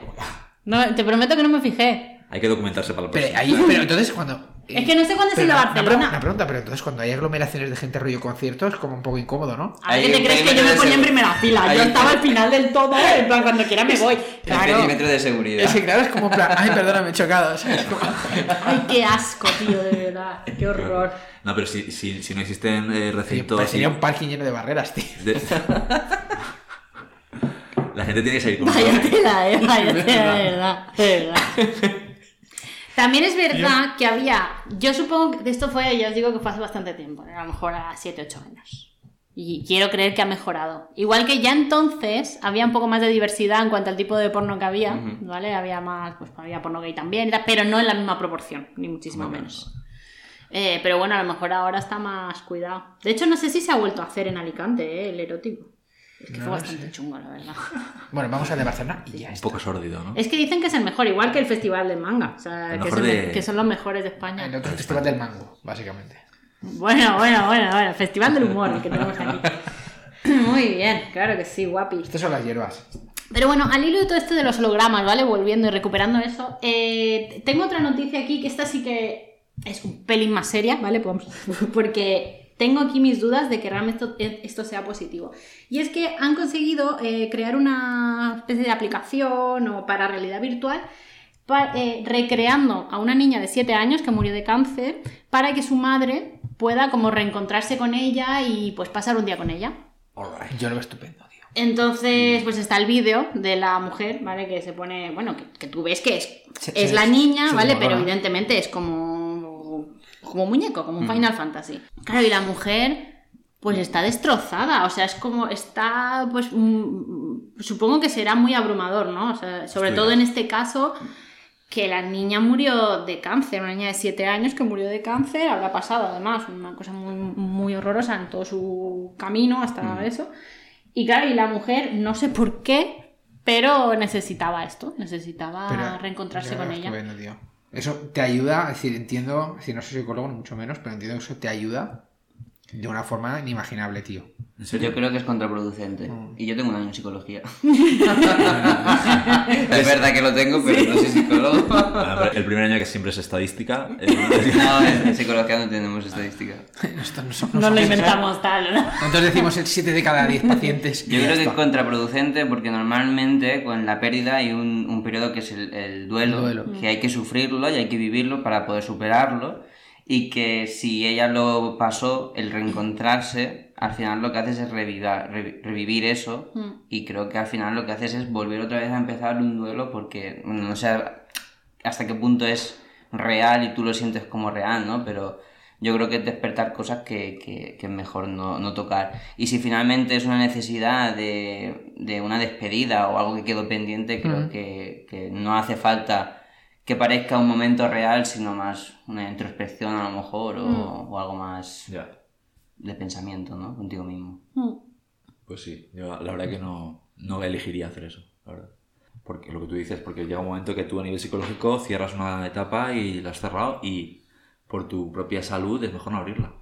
Te tenía que recordar todo lo bueno que pasaste, el cómo era tu vida con esa persona, entonces yo creo que te dejan secuelas. Sí, claro, porque además aquí, eh, por ejemplo, era como que la niña en el vídeo salía como, hola mami y tal, y están en el parque favorito de la niña, y están en el parque, y es como, claro, una niña que ha muerto y tal, y, y estás como en un momento súper feliz con ella, y Sí. luego, luego eso se acaba, y es como... Claro. Pero yo, yo, trauma. yo- bueno, ahora mismo yo creo que sí te, que te puede ayudar a superarlo. Si te has quedado enganchado en ese Pero claro, momento, es- en tal, porque es una niña final de 7 años, eso no se supera. Ya. Ese, no hay duelo que pases eso, yo creo que nunca. Es lo que me- a veces que sobrevivir a un hijo. Eso yo creo que no lo puedo superar y esto a, lo mejor te ayuda a llevarlo. No se supera, pero sí que se aprende a vivir con ello. Es decir, perder un hijo puede ser una de las cosas más difíciles de, de la vida, pero vivir con ese pendiente o, o viviendo esporádicamente ese momento, está claro que te hace que el dolor esté vivo más tiempo. Al final minimizas ese error y aprendes a vivir con esa ausencia, pero si, imagínate, cada 15 días tienes una sesión de realidad virtual con tu, con tu hija o tu hijo fallecido, al final cada 15 días estás recordando su parque, lo que le gustaba hacer contigo. Entonces, esconder las fotos incluso. Hay mucha no gente que, que, que lo hace hasta que lo supera y supera el duelo y, y entonces Claro, puede. quizás esto puede aplicarse también a la... Pero claro, estamos hablando de gente que ha tenido un momento claro, ¿no? De pues hay una muerte y tengo que superar esto, pero hay gente que nunca llega a cerrar eso porque a lo mejor pues una desaparición o entonces nunca se llega a cerrar, ¿no? Y a lo mejor está, como dice Gilbert, enganchado en eso. Yo, a mí me cuesta mucho ver en qué situación esto puede ser positivo para la persona. Me cuesta un montón. Entiendo que uno pueda tener la necesidad, ¿no? Porque dices, es que quiero volverla a ver, es que daría lo que fuera Claro. tal. Pero no sé, no me cuesta racionalizar hasta dónde esto puede ser positivo realmente. De hecho, conectando con lo que has dicho antes, hay un capítulo de Black Mirror que es muy parecido a esto. Lo que pasa es que, claro, en el capítulo se, se proyecta más en el futuro y directamente es una, Muñeco, un cuerpo, sí, Sí. como un baby, bo- un baby, ¿cómo es eso? un baby Born, born. ¿no? Un baby born. Sí, eso me parece un horror eso también. A mí me, ¿Cómo se llama? Mi sobrina tiene No son tío, da Born un o miedo, Born, tío. Eh, Reborn. los Reborn. Ah, un Sí, reborn, sí. reborn. Sí. Un Pues bueno, los muñecos Reborn, para el que no lo sepa, son eh, como réplicas de muñecos de bebés que son reales, o sea, No, totalmente hasta el tacto, 3D. tío, da una grima. Sí, tienen eso, el tacto de piel, Dios. el cabello prácticamente humano. Bueno, bueno, es que es. Mm, El peso también los hacen para que pesen como un bebé de verdad. Bueno, a mí me da mucha miedo, también, tío. sí. Cualquier día se levanta y anda, tío, y te mueres. Mucha aquí. No, pues hay, hay gente que, bueno, de hecho sacaron, no sé si fue equipo de investigación. Eh, no, Samantha. Con O sea, Samantha. 21 Sí. días con esto. Y, y había, había gente que coleccionaba decenas de Mm. Reborns, que son carísimos. ¿eh? Pero bueno, en, en Y le el... compraban, perdona, y le compraron ropa diariamente, o sea, semanalmente se van a comprar nuevos modelitos. O sea, llega un momento en que eso también te crea una... ne- O sea, vives una realidad que, sí. no, que no es verdad. Totalmente. No va a crecer nunca. No. ¿No? Y, en el, ca- y, el, y el capítulo que tú decías de, de Black Mirror, esto es de la temporada pasada, ¿eh? O sea, esto no puede ser spoiler. Eh, ya Pero aún así, no, no hace falta que cuentes el final tampoco del capítulo. No, no, pero, pero bueno, eso lo que suele pasar en Black Mirror en general es que parece que la tecnología es como la solución a muchos problemas y luego normalmente acaba saliendo mal. Eh, y entonces se ve cómo puede acabar saliendo mal. Y en el caso de ese capítulo, ella mandaba una, pedir una réplica exacta, viviente, además, es como, son como robots, de su marido muerto, ¿no? Era. Ah, sí, sí, sí. Sí, sí, sí. Y, Y, acaba mal. y acaba mal. Te dije que nos íbamos a matar. Vale, apágalo. Y acaba mal. y acaba mal. Entonces. y- Fíjate, y, y aquí es súper interesante, que, que no sé si tendrá algo que ver con esta noticia, pero el sistema que lo crea en Black Mirror hace un recorrido por todas las redes sociales y es genera la personalidad de, de este hombre de manera automática. Mm. O sea, basado- basándose en todos sus emails, en todos sus posts, en todos sus mensajes de WhatsApp. Qué miedo, Sí, sí. tío. Entonces, el, el señor que se genera de, plástico, de, bueno, no sé si era orgánico, Sí. este caso, eso sí que sería una buena pregunta. ¿Esto es un envase? Claro. ¿Dónde puedo tirar a mi eh, recreación de mi ex marido muerto? ¿Pero es funcional totalmente o no? Sí, era funcional totalmente. Vaya. Era funcional, sí. Coño, ¿no lo has visto? Que no he visto Black Ay, es Mirror. verdad. Tengo que ponerme el podcast para escuchar a Gilbert porque luego es que lo ignoro. Me estoy dando Pues bueno. cuenta. Claro. Yo, ¿habéis visto? Bueno, esto es muy friki ya, pero hay un anime que se llama Sao. eh, Sword Art Online. Está muy guay, os lo recomiendo, por cierto.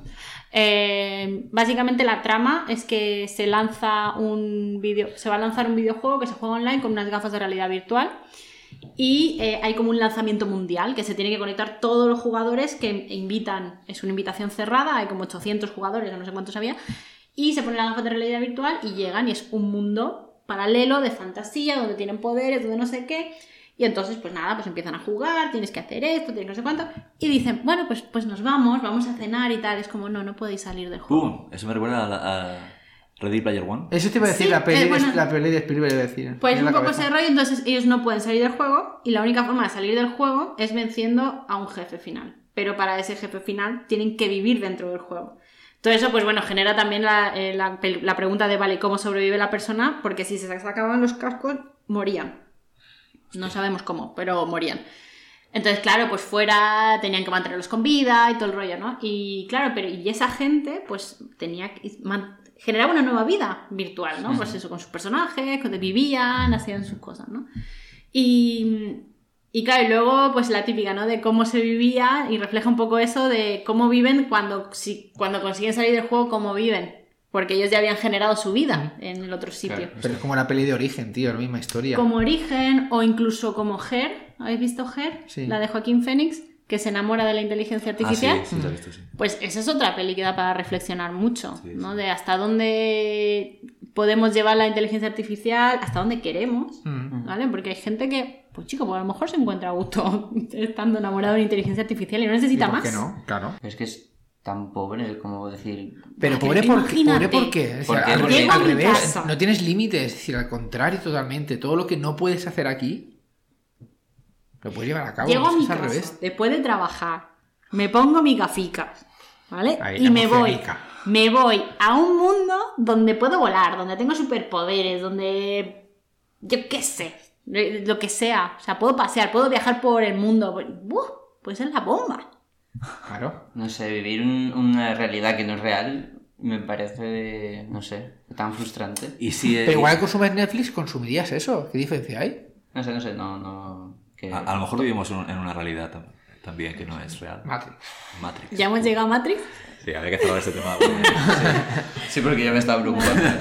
Bueno, y ahora que saca el tema de Matrix, ¿qué me decís? Escúchame, o sea, una señal que ha llegado desde el espacio en una cadencia de 16 días. Me explico. O sea, en un observatorio espacial han detectado una señal que viene del espacio con una regularidad, cosa que no había pasado nunca. Una señal de radio. De radio. Cuidado. Un podcast. Claro. Un podcast, claro, Es bueno. nuestro volviendo. No tienen, no han decodificado nada, no han emitido nada, simplemente es una señal de ruido, pero ¿qué pasa exactamente cada 16 días? A mí me pasa algo parecido A ver. Claro. cuando voy a otro pueblo, que no voy a decir el nombre, eh, voy en el coche con la radio ¿Mm? y normalmente hay una interferencia, se cambia de emisora y se hace llamar Radio María. Pero eso se llama RDS, son unos cabrones. no sé, pero a mí me da mucho miedo. Eso es normal, porque tienes la información del tráfico. Ver, es una señal. Puesta en el coche. ¿Yo? Sí. ¿Eso lo he hecho yo? Sí. Sin ser yo nada de eso. Sí, te he roto, te he roto. No, es- no es, no es la Virgen María la que te cambia la O radio. sea, puede ser que la Virgen te esté intentando decir algo. Qué barbaridad. No me refería Bueno, a yo con esto de, la- de las señales cada 16 días, eh, claro, esto abre todo un mundo de posibilidades y especulaciones de vida extraterrestre. Pero de verdad, ¿alguien duda de que no hay vida afuera, tío? Yo ¿En serio? Yo no dudo, pero tampoco tenemos pruebas. No, en pruebas no. Pero ¿que somos Ay. los únicos putos con suerte en todo esto? Puede ser. No me lo creo. O igual que puedes decir, mm, ¿por qué tienen que estar más avanzados que nosotros? A lo mejor están en el mismo punto y no pueden salir de ahí. ¿cómo están ahí llenos de dinosaurios, tío. Seguramente estarán más avanzados que nosotros por razones como las que conectan con la siguiente noticia que tiene que ver con planetas. Los favor. planetas sacan nuevo disco. Si Por- todos por- sus habitantes son como este, mm, no creo que estén más avanzados. Por favor, ilústranos con el, el titular de la noticia. Mike Hughes muere tras lanzarse en un cohete casero con el que quería demostrar que la Tierra es plana. Tenía que pasar. O sea, los terraplanistas es eh, una corriente ideológica anticientífica Suena en carta total que te cagas, ¿eh? Que, bueno, pues que afirman que bueno. la Tierra se llama planeta porque es plana y que los que dicen que es redonda son una conspiración. Porque si una redondeta. Correcto. Solo por el nombre. No, a ver, no. Ah, pero- es que me parece- yo No, porque dicen que ves el horizonte y claramente acaba Sí, ahí. sí, claro, eso sí. Sí, como Colón. y, claro, y que entonces eh, los, Finisterre. lo- los polos son eh, una barrera física que no que nos separa del abismo. Sí. Y pues nada, todas las eh, conspiraciones y Y todas que las... hay un muro de hielo, escuché el otro día. Eso, sí, sí. Que hay un muro de hielo y, y que está la guardia, la guardia de la noche ahí dentro. ¿o qué? No, joder, pero evita, que, evita que si el agua se salga y si te caigas. Es como, como cuando haces una, una tarta. ¿qué Pues haces para estarán que no la de arriba? Claro, es que se están derritiendo los polos, Claro. puta mierda, claro. Por eso es una putada porque los terraplanistas se van a salir del borde. Solo ellos. Es como una Infinity... No, no, pero ¿sabes? Realmente, mira, yo te importa? No sé qué es agua. no me quiero cerrar, no me quiero cerrar a nuevas ideologías, ni verdad, mucho menos. es que- Solo quiero que me expliquen qué papel juega la gravedad en todo esto. ¿Eh? La, la gravedad te, te empuja hacia, hacia lo que es El plano. El abajo del universo. Claro. Porque el universo tiene un arriba y un abajo. Ahora. ¿No? Es como si Siempre abajo para arriba. es alto. Entonces, entonces eh, el universo son todo eh, cartulinas. Eh, No, los planetas. Esto, cartulinas de tu Claro, universo. claro. no, no, no, no. So- es como- es como un paquete de papel. No, es como un plataformas en 2D. Saltabas de plataforma a plataforma y ya está. No, Porque pero para ellos los no planetas existen, ¿no? Sí, de hecho, Hasta todos, ahí llegamos, no lo sé. todos los planetas son, y todas las estrellas son esféricos para los terraplanistas, menos la Tierra. Vaya. Que por eso los cosa. únicos. Correcto. ¿What? O sea, que todos los demás son redondos menos la Tierra. nosotros. Por eso hay vida aquí y los demás no. Sí. Pero es que además, porque claro, tú- Ah, pero a lo mejor la luna es un sticker. Me gustaría hacer una maqueta de esto. existen, existen un montón. Y de hecho, o sea, esta gente no, es- no está. O sea, a ver. No está. No es- loca. sí que está loca. O sea, me refiero. No, Ya está. A ver, Intentes imponer tu opinión. Exacto. voy a intentar describirlo. ¿Qué te pasa? A ver. Porque es que cuando, cuando te paras, o sea, si, si, si- si te, si te quedas, ¿qué te pasa? Tolerancia. le, le da un chungo. Se muere. Si te quedas en la, en la superficie, nunca mejor dicho, te puede parecer que son gente loca. Pero si rascas un poquito. Si, si rascas un poquito, te das cuenta de que directamente son gente desquiciada absolutamente. Porque eh, ha- han hecho recreaciones, estudios, eh, que demuestran que es realmente posible que sea plana la Tierra. Con cosas como, por ejemplo, ¿y por qué el Sol, eh, cuando aquí es de día, en eh, Estados Unidos es de noche? Por ejemplo. Y ellos te lo dicen y te lo argumentan y te hacen un modelo físico. ¿Y cómo o sea, no, es, no- no estoy diciendo que te lo digan por sus santas narices, no. Te describen un modelo físico que eh, Explica eso. que si no tuviéramos el contexto que tenemos, y por suerte la- el avance científico que tenemos, te lo podías sentido. creer. O sea, Sí, pero luego hacen los experimentos que ya están diseñados para demostrar que la Tierra es redonda, como el experimento este del láser que va de un punto a otro. Entonces, cuando llega de un punto a otro con una curvatura por la, por Pero la lo del gravedad y láser, todo lo del el- láser es lo de la luna. En la Luna también, pero en la Tierra también se hace para Ah, vale. compro- comprobar la curvatura. Claro, hay una desviación y dicen, no puede ser. Ha salido mal el experimento. No, pero a ver, a ver, puede ser pla- semiplana. Es como una. No sé. Una semisfera, como un balón medicinal de estos, ¿no? Sí, De una yoga. cosita así, un, un powerball de estos de gimnasio, no, joder. pero hay, hay un montón de teorías súper variadas. Luego hay, hay una teoría también que dice que la Tierra es hueca y que dentro... Esto me lo puedo creer. ¿Sí? Claro, que está llena de chocolate. Que si eres un agujero llegas al final. Y que... No, realmente caes. A ver, Claro, eco. No, y, y ahí hay gente, o sea, bueno, gente, hay seres. en el- ¿Y cómo, cómo explicamos los volcanes? Pues esos son que alguien... Haciendo de- una hoguera a la gente. Que los seres han comido picante y ya está. Claro, que los seres han tirado la cadena. Ya está. Mm. Y sale ¡pum! Sí. Joder. Sí, sí. ¿Sabes? Es que es muy fuerte. Pero bueno, esto entroncamos con la tecnología porque a mí lo que me parece muy guay es que alguien X, como podríamos ser nosotros, con una teoría muy loca, sea capaz de eh, construirse un cohete casero. Sí, sí, sí. O sea, Todos sabíamos que iba a salir mal, pero tienes los recursos, porque esto es otra de las cosas en las que la tecnología ha afectado a... Bueno, estamos hablando evidentemente en un contexto occidental privilegiado, realmente, ¿vale? O sea, de acceso a Internet y tal. Em, ¿Cómo se ha democratizado eh, el conocimiento? Mm. Sí, O sea, sí, sí, tutoriales, es de todo, tío. Yo ahora me, me ha dado mono, tío. Quiero construir un lanzapatatas, tío. Un ¿Lo habéis visto? Un lanzapatatas. ¿Para qué? De aire comprimido para lanzar patatas a un kilómetro. O sea, el, el ¿No lo ejemplo de Mike? Hughes no te ha dicho nada, ¿no? Por lo que veo. No, pero yo no me Déjalo que lo no, intente. No, no, no me voy a montar en las zapatatas. lo voy. Muere, muere tras lanzar patatas a un guion. No, pero, o sea, ¿Y si te autodisparas con la patata? Mira Froilán. Yo soy un poquito más listo que Froilán, creo. Cuidado los uh, límites. Corona. Pues sí. no sé. Pero esa es, es la figura del rey, es inviolable, ¿eh? No la corona. Hay fuentes que dicen que es la propia NASA la que ha destruido el cohete. ¿Qué dices? Porque sabía demasiado. Claro, claro, claro. Con Es un cohete Lo ha dicho Mundo Today, es mentira. Pero seg- seguro que hay gente que se cree que eh, alguien ha matado a este hombre que intentaba demostrar la realidad y abrir los ojos a Que la es como sí, porque tu teoría nos va a cambiar mucho. Nos estás puteando, ¿vale? No te es que no soportaría que fuera plana, la verdad. ¿Qué? ¿Qué problema tienes, tío? Era broma. Si fuese brutal, sería épico.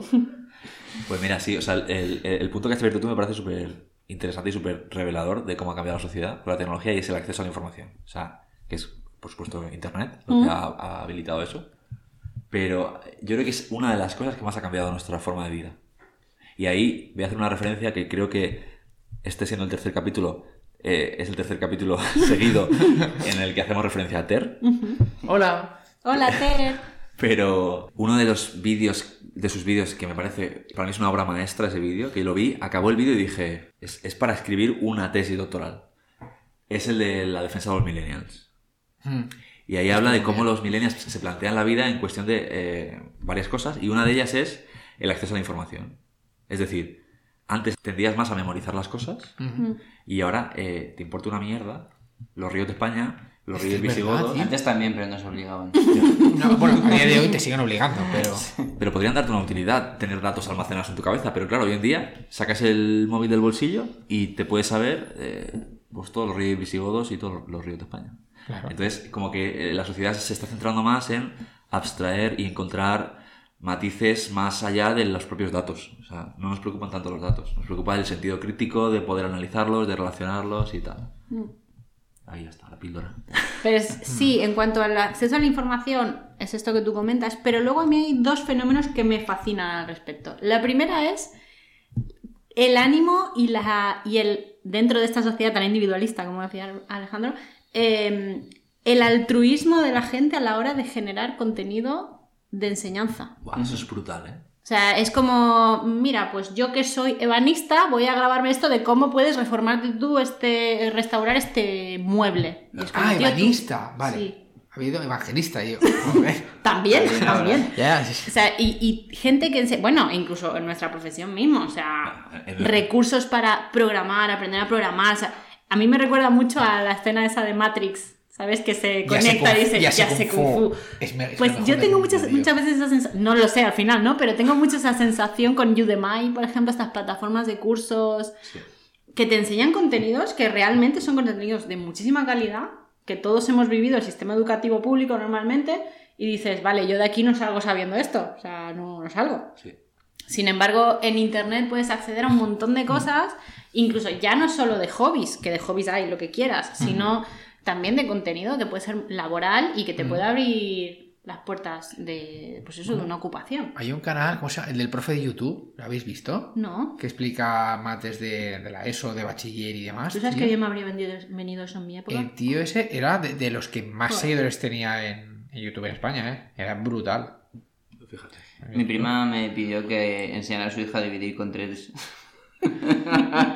Y yo no me acordaba. Te pasó.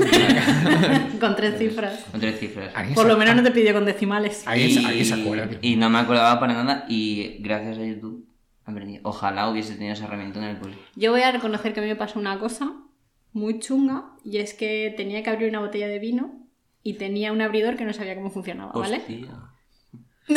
no sabía cómo funcionaba. Porque yo tenía otro modelo de abridor, ¿vale? Y, y- y no sabía cómo iba. Pero no era de esos de, de espiral. Es que yo tenía, antiguamente tenía uno de estos que era de espiral que tú enroscabas y iban subiendo unos bracitos, Sí, sí. ¿vale? Pues tú Yo tirabas... jugaba mogollón- Bueno, sigo jugando con eso. Claro, la típica que juegas con el abridor de subirlo y bajar el persona. Sí, exacto. Pero resulta que luego apareció en mi casa otro abridor, que era el único que tenía, que es el que solo es el pitorro de enroscar. En eléctrico. No, no, no, eléctrico no. Y que luego tiene como una como un bracito que se engancha al cuello de la Ah, botella, sí, entonces sí, es sí. palanca. El de, de los bares. Exacto, de- exacto. Pues nada, pues eso yo no sabía usarlo. Y entonces dije, vale. YouTube, por abrir favor. botella de vino. Pues chico, aprendí a usarlo gracias a eso. Hace poco Qué bueno. eh, yo me fui a una bodega, compré un vino que me costó su dinero y eh, el fantástico dijo, pues hoy se abre. Y nos fuimos a celebrar que un amigo eh, se había comprado una casa. Y llegamos allí, yo con mi botella de vino muy preciado y no había abridor. Claro, la casa estaba eh, en blanco. o sea, Ya. No había nada. ¿Qué encontraste? ¿El vídeo este de que lo abre con la espada? Pues podías abrirlo dándole golpetazos a la pared, cosa No, que no iba a hacer. Cuidado. Eh, la técnica concreta es metes la botella de vino en un zapato. No sé, Es verdad, sí. no sé si te acuerdas. Y le das eh, insistentemente golpes con la botella y el zapato la- al muro más cercano. 28 euros de botella, no pensaba hacerlo. No. Había eso, eh, un mechero eh, y luego la punta de un cuchillo que fue lo que usamos. No lo hagáis en casa. Para reventar el.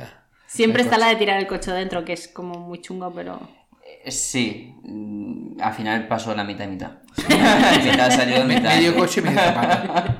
Clavamos el cuchillo en el corcho y empezamos a hacer como palanca y eso no salía. Y al final cortamos el corcho, se hizo polvito de corcho. Qué lástima. ¿De que ten- ¿Tendréis un colador?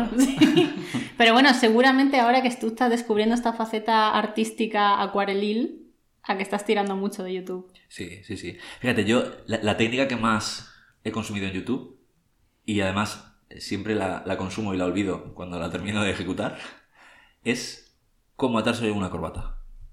Esa es la típica. O sea, yo tampoco te digo que me haya atado muchas corbatas porque ¿Por qué sigues usando corbatas? tío? pues eh, la uso en las bodas, Pajarita y ya Pues está. eso pasa, que la pasas, lo, lo, lo usas muy de vez en cuando. pero en cada boda tengo que verme el tutorial de YouTube. Siempre. O sea, es un, es un contenido que no se me queda Google en la sabe cabeza. cuando tienes boda de forma rápida y Igual, concisa. igual me lo, me lo aconsejará y todo. Mm. Pero siempre la tengo que buscar. ¿Sabéis qué me pasa a mí? Que estoy, eh, tengo un problema. Bueno, yo creo que YouTube es una red social que genera una adicción muy brutal. Brutal. Yo he llegado a salir tarde a trabajar por ver vídeos Es como TikTok. y he llegado a, a dormirme como dos horas más tarde de lo que tenía previsto por ver vídeos. Y normalmente suelen ser el 5 Minute Craft. ¿Eso qué es? El 5 Minute Craft son vídeos que no duran 5 minutos, No, es no, mentira. no, lo que dura dos 5 horas. minutos duran 2 horas cada uno. Pero lo que dura como mm, 15 segundos es como una manualidad que puedes hacer.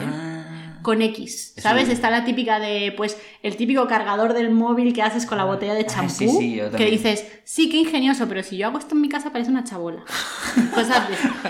Y- Pero lo hacen ellos y a que queda, les queda, Queda muy bien. mono, queda muy mono. Sí que dices, ¿qué necesidad tengo? O luego está la ropa esta que se hacen con dos, dos Sí. cortes. Dices, yo esto no lo veo. A mí me pasa Pero- lo mismo con el riesgo de haber tenido accidentes en el aseo porque he estado viendo tanto tiempo que se me han dormido las piernas Es verdad, sentado en el Es váter. verdad.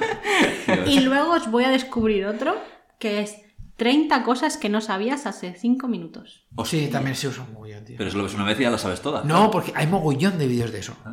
Tiene un montón y realmente el vídeo dura 5 minutos. Y es como, yo no sé si a vosotros os pasa, pero yo también tengo un problema de como que necesito almacenar conocimiento nuevo Sí. constantemente. Bueno, Entonces, Eso es- eso es muy millennial también. No, necesitas almacenar conocimiento. bueno, no inútil, necesito ver. Inútil Sí. constantemente. Porque luego lo retengo, ¿eh? Claro, no, es sí, sí, que es como las letras de las no canciones, tío. que Te pones claro. a contar de, de- de Claro. una canción de hace mil años, tío, en esta vida. Yo creo que no necesitas almacenar conocimiento nuevo, sino necesitas sorprenderte.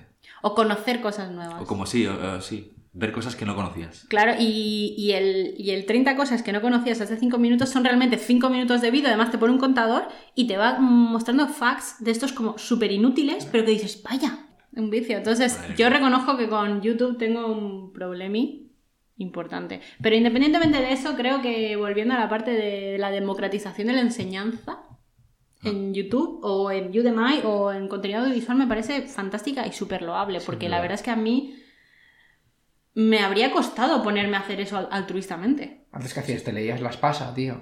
Es que, claro. Pero, es que antes no había eso, o te apuntabas un curso o... pero al final la gente, o sea, eh, está muy guay porque lo puedes hacer, pero al final la realidad, lo que podríamos esperar es que ahora las nuevas generaciones son superhéroes. O sea, que lo saben hacer todo porque tienen, lo pueden aprender todo si quieren, antes no. Pero la realidad es que no. O sea, la realidad es que somos igual de inútiles y cada vez más inútiles. porque no- a, nadie, a nadie le apetece ponerse a hacer cosas que cuestan hacerse. Bueno, ojo que yo he cambiado una cisterna de váter gracias a YouTube. ¿eh? Coño. Cuidado. Yo no estoy tan de acuerdo con lo que has dicho. ¿No? Yo creo que al final lo que te motiva es lo que vas a buscar y vas a aprender. Y creo que hay mucho autodidacta y mucho emprendedor que, que se está desarrollando y que a lo mejor ahora está en tu profesión mm, eh, estudias más tú por tu cuenta sin necesidad de coger certificados y títulos y te desarrollas muchísimo más. Te encuentras un problema en tu día a día y, y te esfuerzas y si te motiva lo, te formas gratuitamente. Sí, pero. O sea, lo, eh, lo podría entender así, pero lo que yo veo que sucede al final es que no lo retienes porque lo usas y lo desechas, como me pasa a mí con la corbata. Es decir, yo no quiero aprender a atarme nudo de corbata porque sé que puedo ver cómo se hace en cualquier momento. Entonces yo no sé Sí, más pero a lo cosas. mejor también no estáis, estáis juzgando otro- dos tipos de conocimientos Exacto. distintos. Es una cosa, es una formación de una necesidad puntual Ya. que la vas a olvidar porque no la, no la haces constantemente. Y otra cosa es yo que sé, tienes que hacer un proyecto sobre un tema que desconoces y te pones a indagar, lo, lo, lo materializas, por así decirlo, y lo vas a usar y entonces sí que lo retienes. Sí, puede ser, puede ser. Pero mira, yo esto lo conectaba, y ya acabó, cer- cerramos el tema, con eh, un vídeo que tiene un señor que habla de la generación millennial en el mundo laboral y de cómo hay que hacer, como si eres eh, eh, gestor, gestor de personas, cómo tendrías que tratar a la generación millennial, porque tiene como muchas peculiaridades.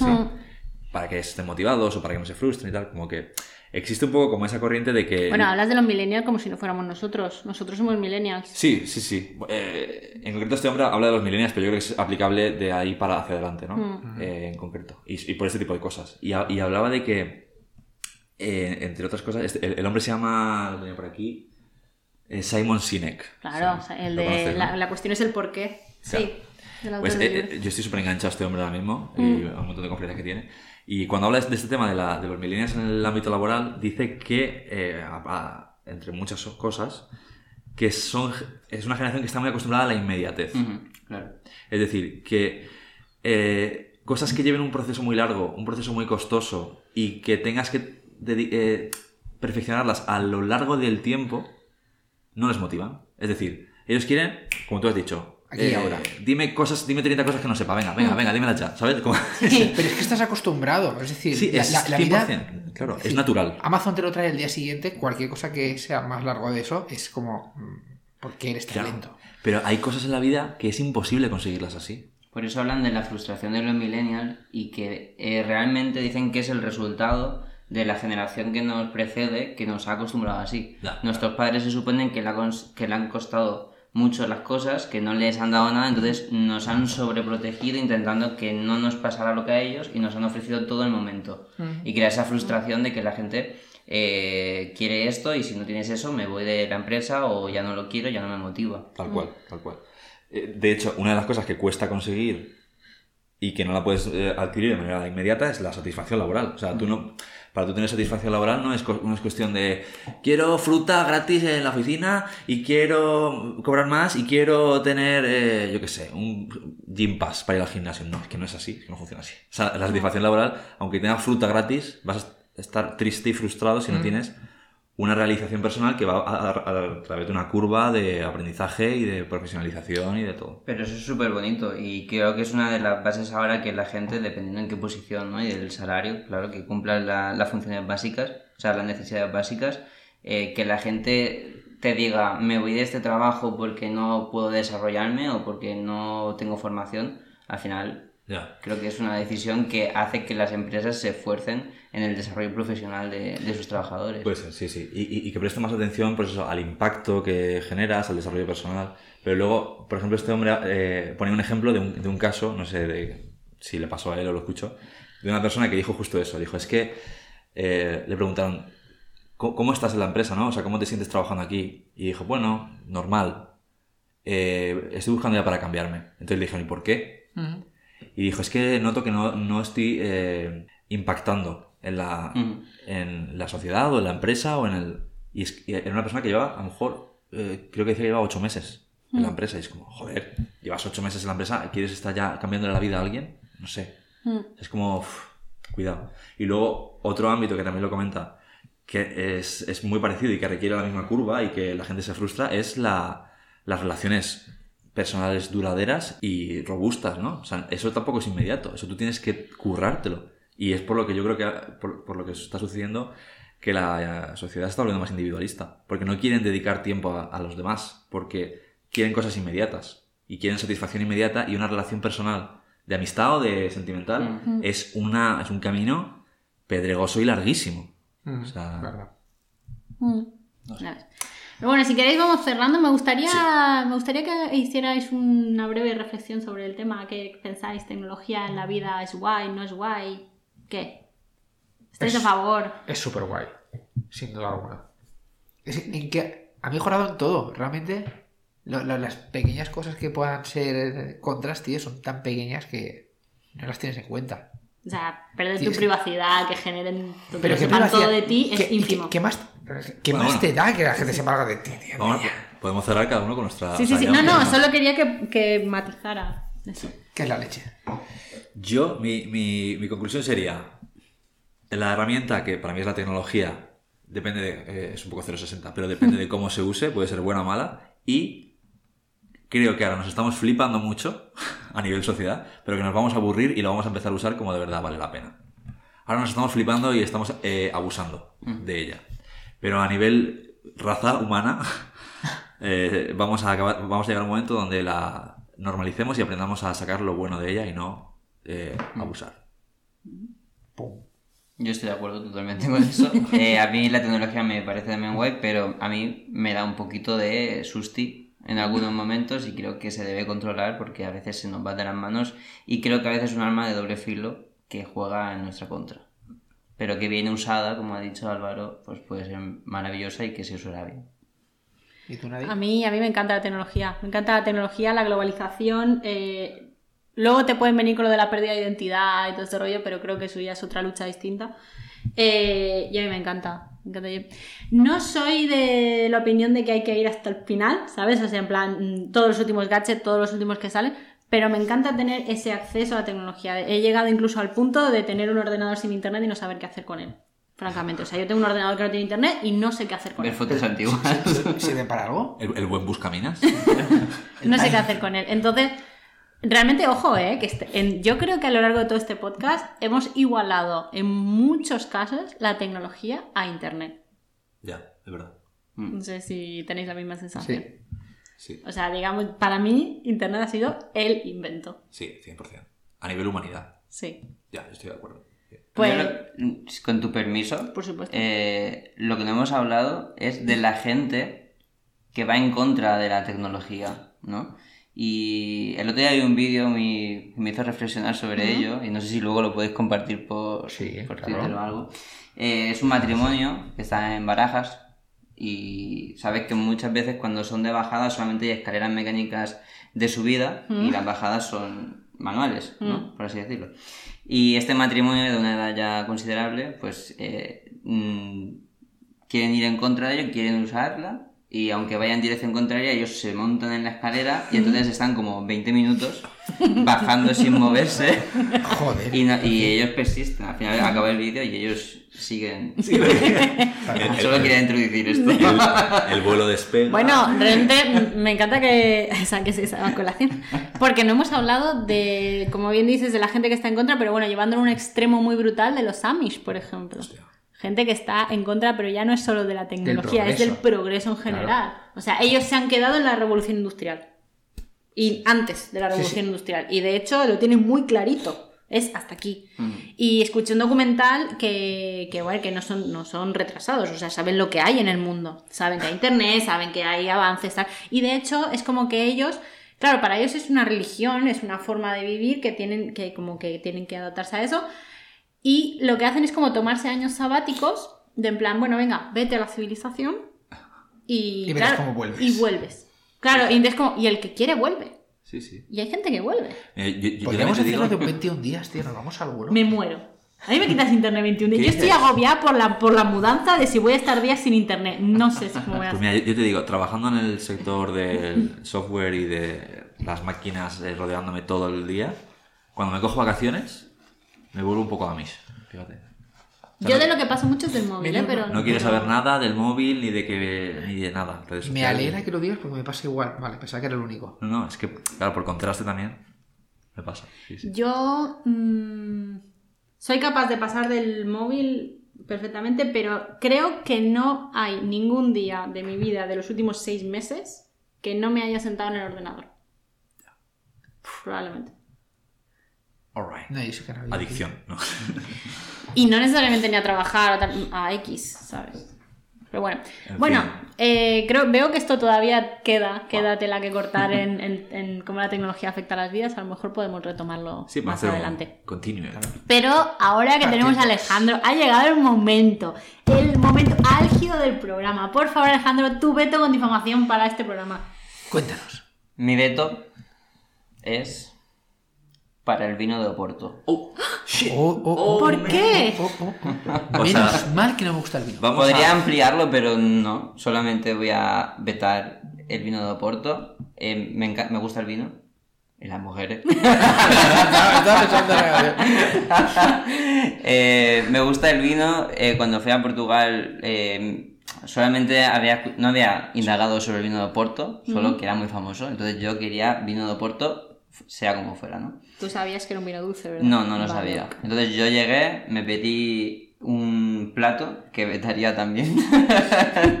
¿Cuál y plato? la francesiña creo que se llamaba, ¿no? Ah, bueno, pero es que aquello es mucha tela. Es muy chata. Yo la vet- Bueno, yo veto con difamación también porque la difamo. O sea, est- estás jugando con el pan que llevan a, a su casa las familias de Oporto Lo directamente. siento, lo siento por ellos, pero no me gusta. ¿Cómo, es, Eh, ¿Cómo es la francesiña? O sea, es que Es yo lo como escuché, un pero es que llevo como yo de, de con todo. todo. el embutido con panaje, no sé cuál era la palabra Sí. española.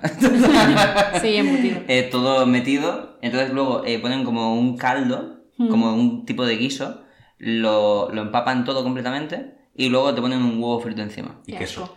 Y queso. bueno. Y esos son está tan como, como 10 centímetros de sándwich, imposible de comer. Mm. ¿Vale? Pues yo me pedí eso, uno solo para mí, y una copa de vino de Oporto para yo disfrutar del momentazo.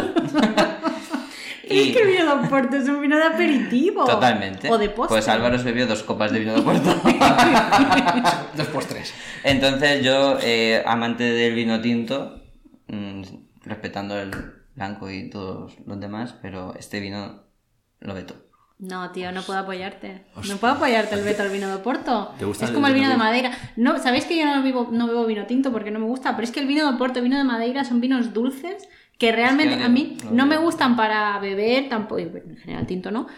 Pero en postre y en cocina son la hostia. Es como el Pedro Ximénez. Estoy Pero unas de peras Oporto, para por ejemplo. Que no, que no, que me indemnicen.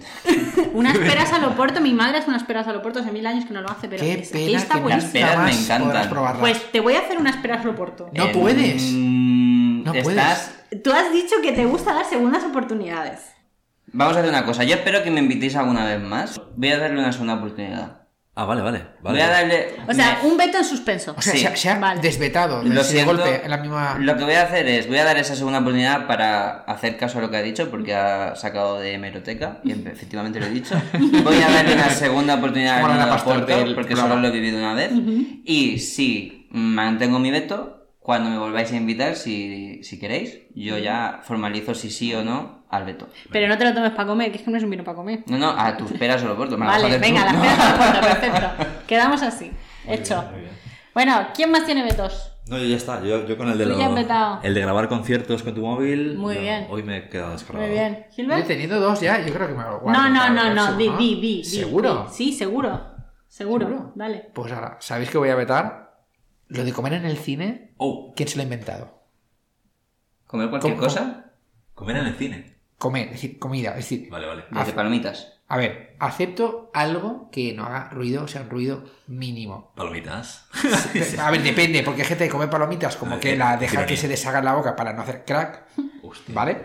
Pero, a ver, es que hace nada estaba en el cine y se entraron un kebab al cine. Hostia, un kebab. ¿Vale? Es decir, lo hablaban de forma y digo, a ver, entiendo que hay cines en los que puedes cenar y pues probablemente yo no vaya o vaya a ver de qué va. Los cines de verano, eso es una No, fantasía. no, no, pero los cines- en Madrid, por ejemplo, el Kinépolis en Valencia, además, que tú tienes una carta en el cine, pides y cenas allí. ¿Qué dices? Y vale, o si no quieres, no vengas. El autocine. Uf. O el autocine. Maravilla. Exacto, sobre todo rollito. Pero tú te vas a una sala a ver el estreno de Star Wars o a ver eh, la última de Marvel que quieres estar, que no puedes con tu vida, que estás ahí que te va a dar algo y te oyes el, el- el olor a... Bueno, te oyes... Te ¿Te oyes el hueles- olor a que va? Tienes sinestesia y por lo que oyes olores. Y de digo, te mueres, tío. Casi me giro y lo mato, tío. Hombre, es que sí. En Fíjate, serio. el- luego ruido de plata de... no, no me molesta tanto el ruido como el olor. El es olor, todo. es Es, el que es todo, tío. Joder. Pero habláis desde la envidia de que queréis comeros ese que va vosotros. No, de que no me deja concentrarme en la peli, tío. Pero las palomitas hacen más ruido que el kebab. Ya, pero huele la mitad. Es el Eso olor. verdad. Sí. Pero las palomitas también huelen que te cagas, ¿eh? Pero es un olor de cine característico y como que ya Bueno, a mí no me gustan las palomitas. ¿Por qué tengo que oler tu palomita? Oh, En el cine, comida inolora y si puede ser insonora. Pero, Pero comida. o sea, deberíais extenderlo más a vagones de tren, a aviones, Hostia, a todo. Ya, pero un vagón de tren como que te afecta menos si estás... A ver, una cosa es que moleste y otra cosa es que no te deje concentrarte, tío, en los ocho pagos que te has gastado para ir a ver la peli. Es como vete a cenar a tu casa. Yo cuando estoy trabajando en el vagón del tren y abren una bolsa de chetos, pues... mm, Pero sí, tienes razón. Además, por higiene también. No me gusta que coman en los cines. Es que yo, yo apoyo tu veto también, me parece razonable. be- beber sí, ¿no? Bueno, venga. Ok. Pero es que claro, no, no. comidas inoloras solo son las gominolas. Realmente, si lo piensas. Pues- Todo lo demás huele. Mm. Porque además está químicamente alterado para que huela para que te lo comas. Hay que eliminar otra procesa. Sí, pero un Claro. kebab, Claro. un kebab es, es- Que por cierto, no voy a hacer la de vetar las chuches porque sé que no lo vais a hacer. Pero eso es Yo, veneno. la- yo sí, yo, la- yo me sumo a... No tengas, O sea, no valor de vetarme las chuches. No lo voy a hacer difamo, porque no os quiero. y es- Pero si porque os quiero debería yo voy a la fábrica de Fini, no pasa nada, tío. Eso es veneno. O sea, no lleva nada natural, nada, cero. O sea, es veneno Y puro, una petróleo. Coca-Cola cero que te bebas tampoco. Por eso nada. tampoco hay que beber Coca-Cola. Oh, Yo es que estoy muy natural últimamente. Han sacado una campaña de Coca-Cola, no sé si tiene mucho tiempo, pero yo la he visto hoy o ayer, que ponía no bebas Coca-Cola. Así en grande. ¿Mm? Y en letra pequeñita ponía si no piensas reciclar la lata. Es verdad, uy, tío, ¿La cierto. habéis Es visto? todo muy chula. Muy Pero era era como clickbait ahí. Bueno, Se vuelven locos, tío. Bueno. ¿sabéis una cosa que no que yo no he traído, no he preparado? Una propuesta de tema para la pues próxima. mira, yo quería proponer. Esta ya lo habíamos hablado, pero voy a hacer, voy a hacer una propuesta que es imposible que pierda contra la libertad de expresión. ¿Vale? Filias y fobias. Sexuales, de, de costumbres, de miedos, de Con participación ciudadana. participación ciudadana. Mira, Sí. podríamos hacerlo. Sabes que vas a perder con ese- contra ese tema, ¿no? Bueno, claro. pero yo lo que diga la audiencia. Venga, vale. La audiencia ha decidido ya. ya. Mientras hablamos ahora, la gente ya sabe lo que vale. Nunca vais a sacar el tema de libertad. Tienes que poner un tema, un tostón contra ese, ¿eh? para que salga. No tiene por qué ser tostón, ¿eh? No, no, no, digo, tienes que poner un tema malísimo para que salga este. A mí me parece un tema muy interesante. Lo es, pero ya ves el nivel que tenemos, Alejandro. es que Pero eso es interesante para, para, yo sé, para documentos TV, para las Exacto, estas- Pero si no, puede venir Gloria Serra. Uy, en equipo de investigación. La libertad de expresión. Ya, ya pensaba que íbamos a acabar el Pero que. Álvaro, ¿qué pasa? No quiere No colaborar. quiere colaborar, rehúsa ser grabado.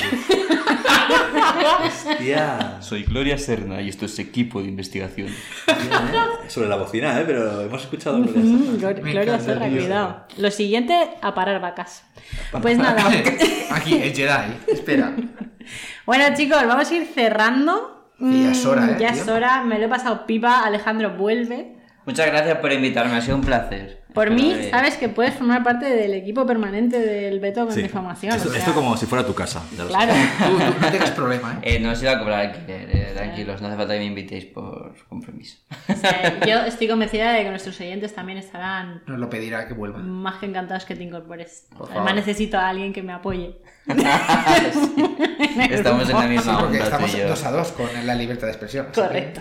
Solo necesitamos otro micro que, por cierto, mirad cómo ha impactado la tecnología en este podcast que tenemos un micro nuevo. Tenemos un micro grande y negro. Sí, eh. Gilbert a lo, mejor, eh, a lo mejor pondrá una foto del... Sí, Sí, setup. está hecha. sí, sí, sí, sí, está... Pero bueno, con todo lo que estamos ganando en los ingresos del podcast, hemos, nos hemos podido permitir. Con eso nos estamos preparando para el capítulo de podcast en ASMR. Este. Claro.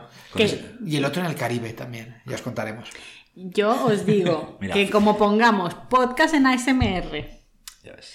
Frente a filias y fobias, gana el ASMR. Pero eh, el ASMR es una, puede ser una filia. Sí. Pero podemos Mm. grabarlo todo así, suave. Pues si queréis, nos despedimos en ASMR. No, porque yo, yo, yo suelo poner música al final y no se nos va a ir una mierda. Tienes que poner la bajita. Vamos a despedirnos.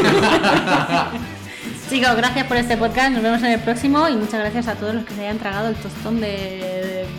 Yo no sé si llegaremos a las dos horas, no recuerdo. Sí, pero yo voy a recortar ahí. sea, Ya, ya Vamos a cosas. dos horas y pico no, no te recibo. Nos vemos prontito. Bueno, Chao. Adiós. Gracias, chao. Adiós.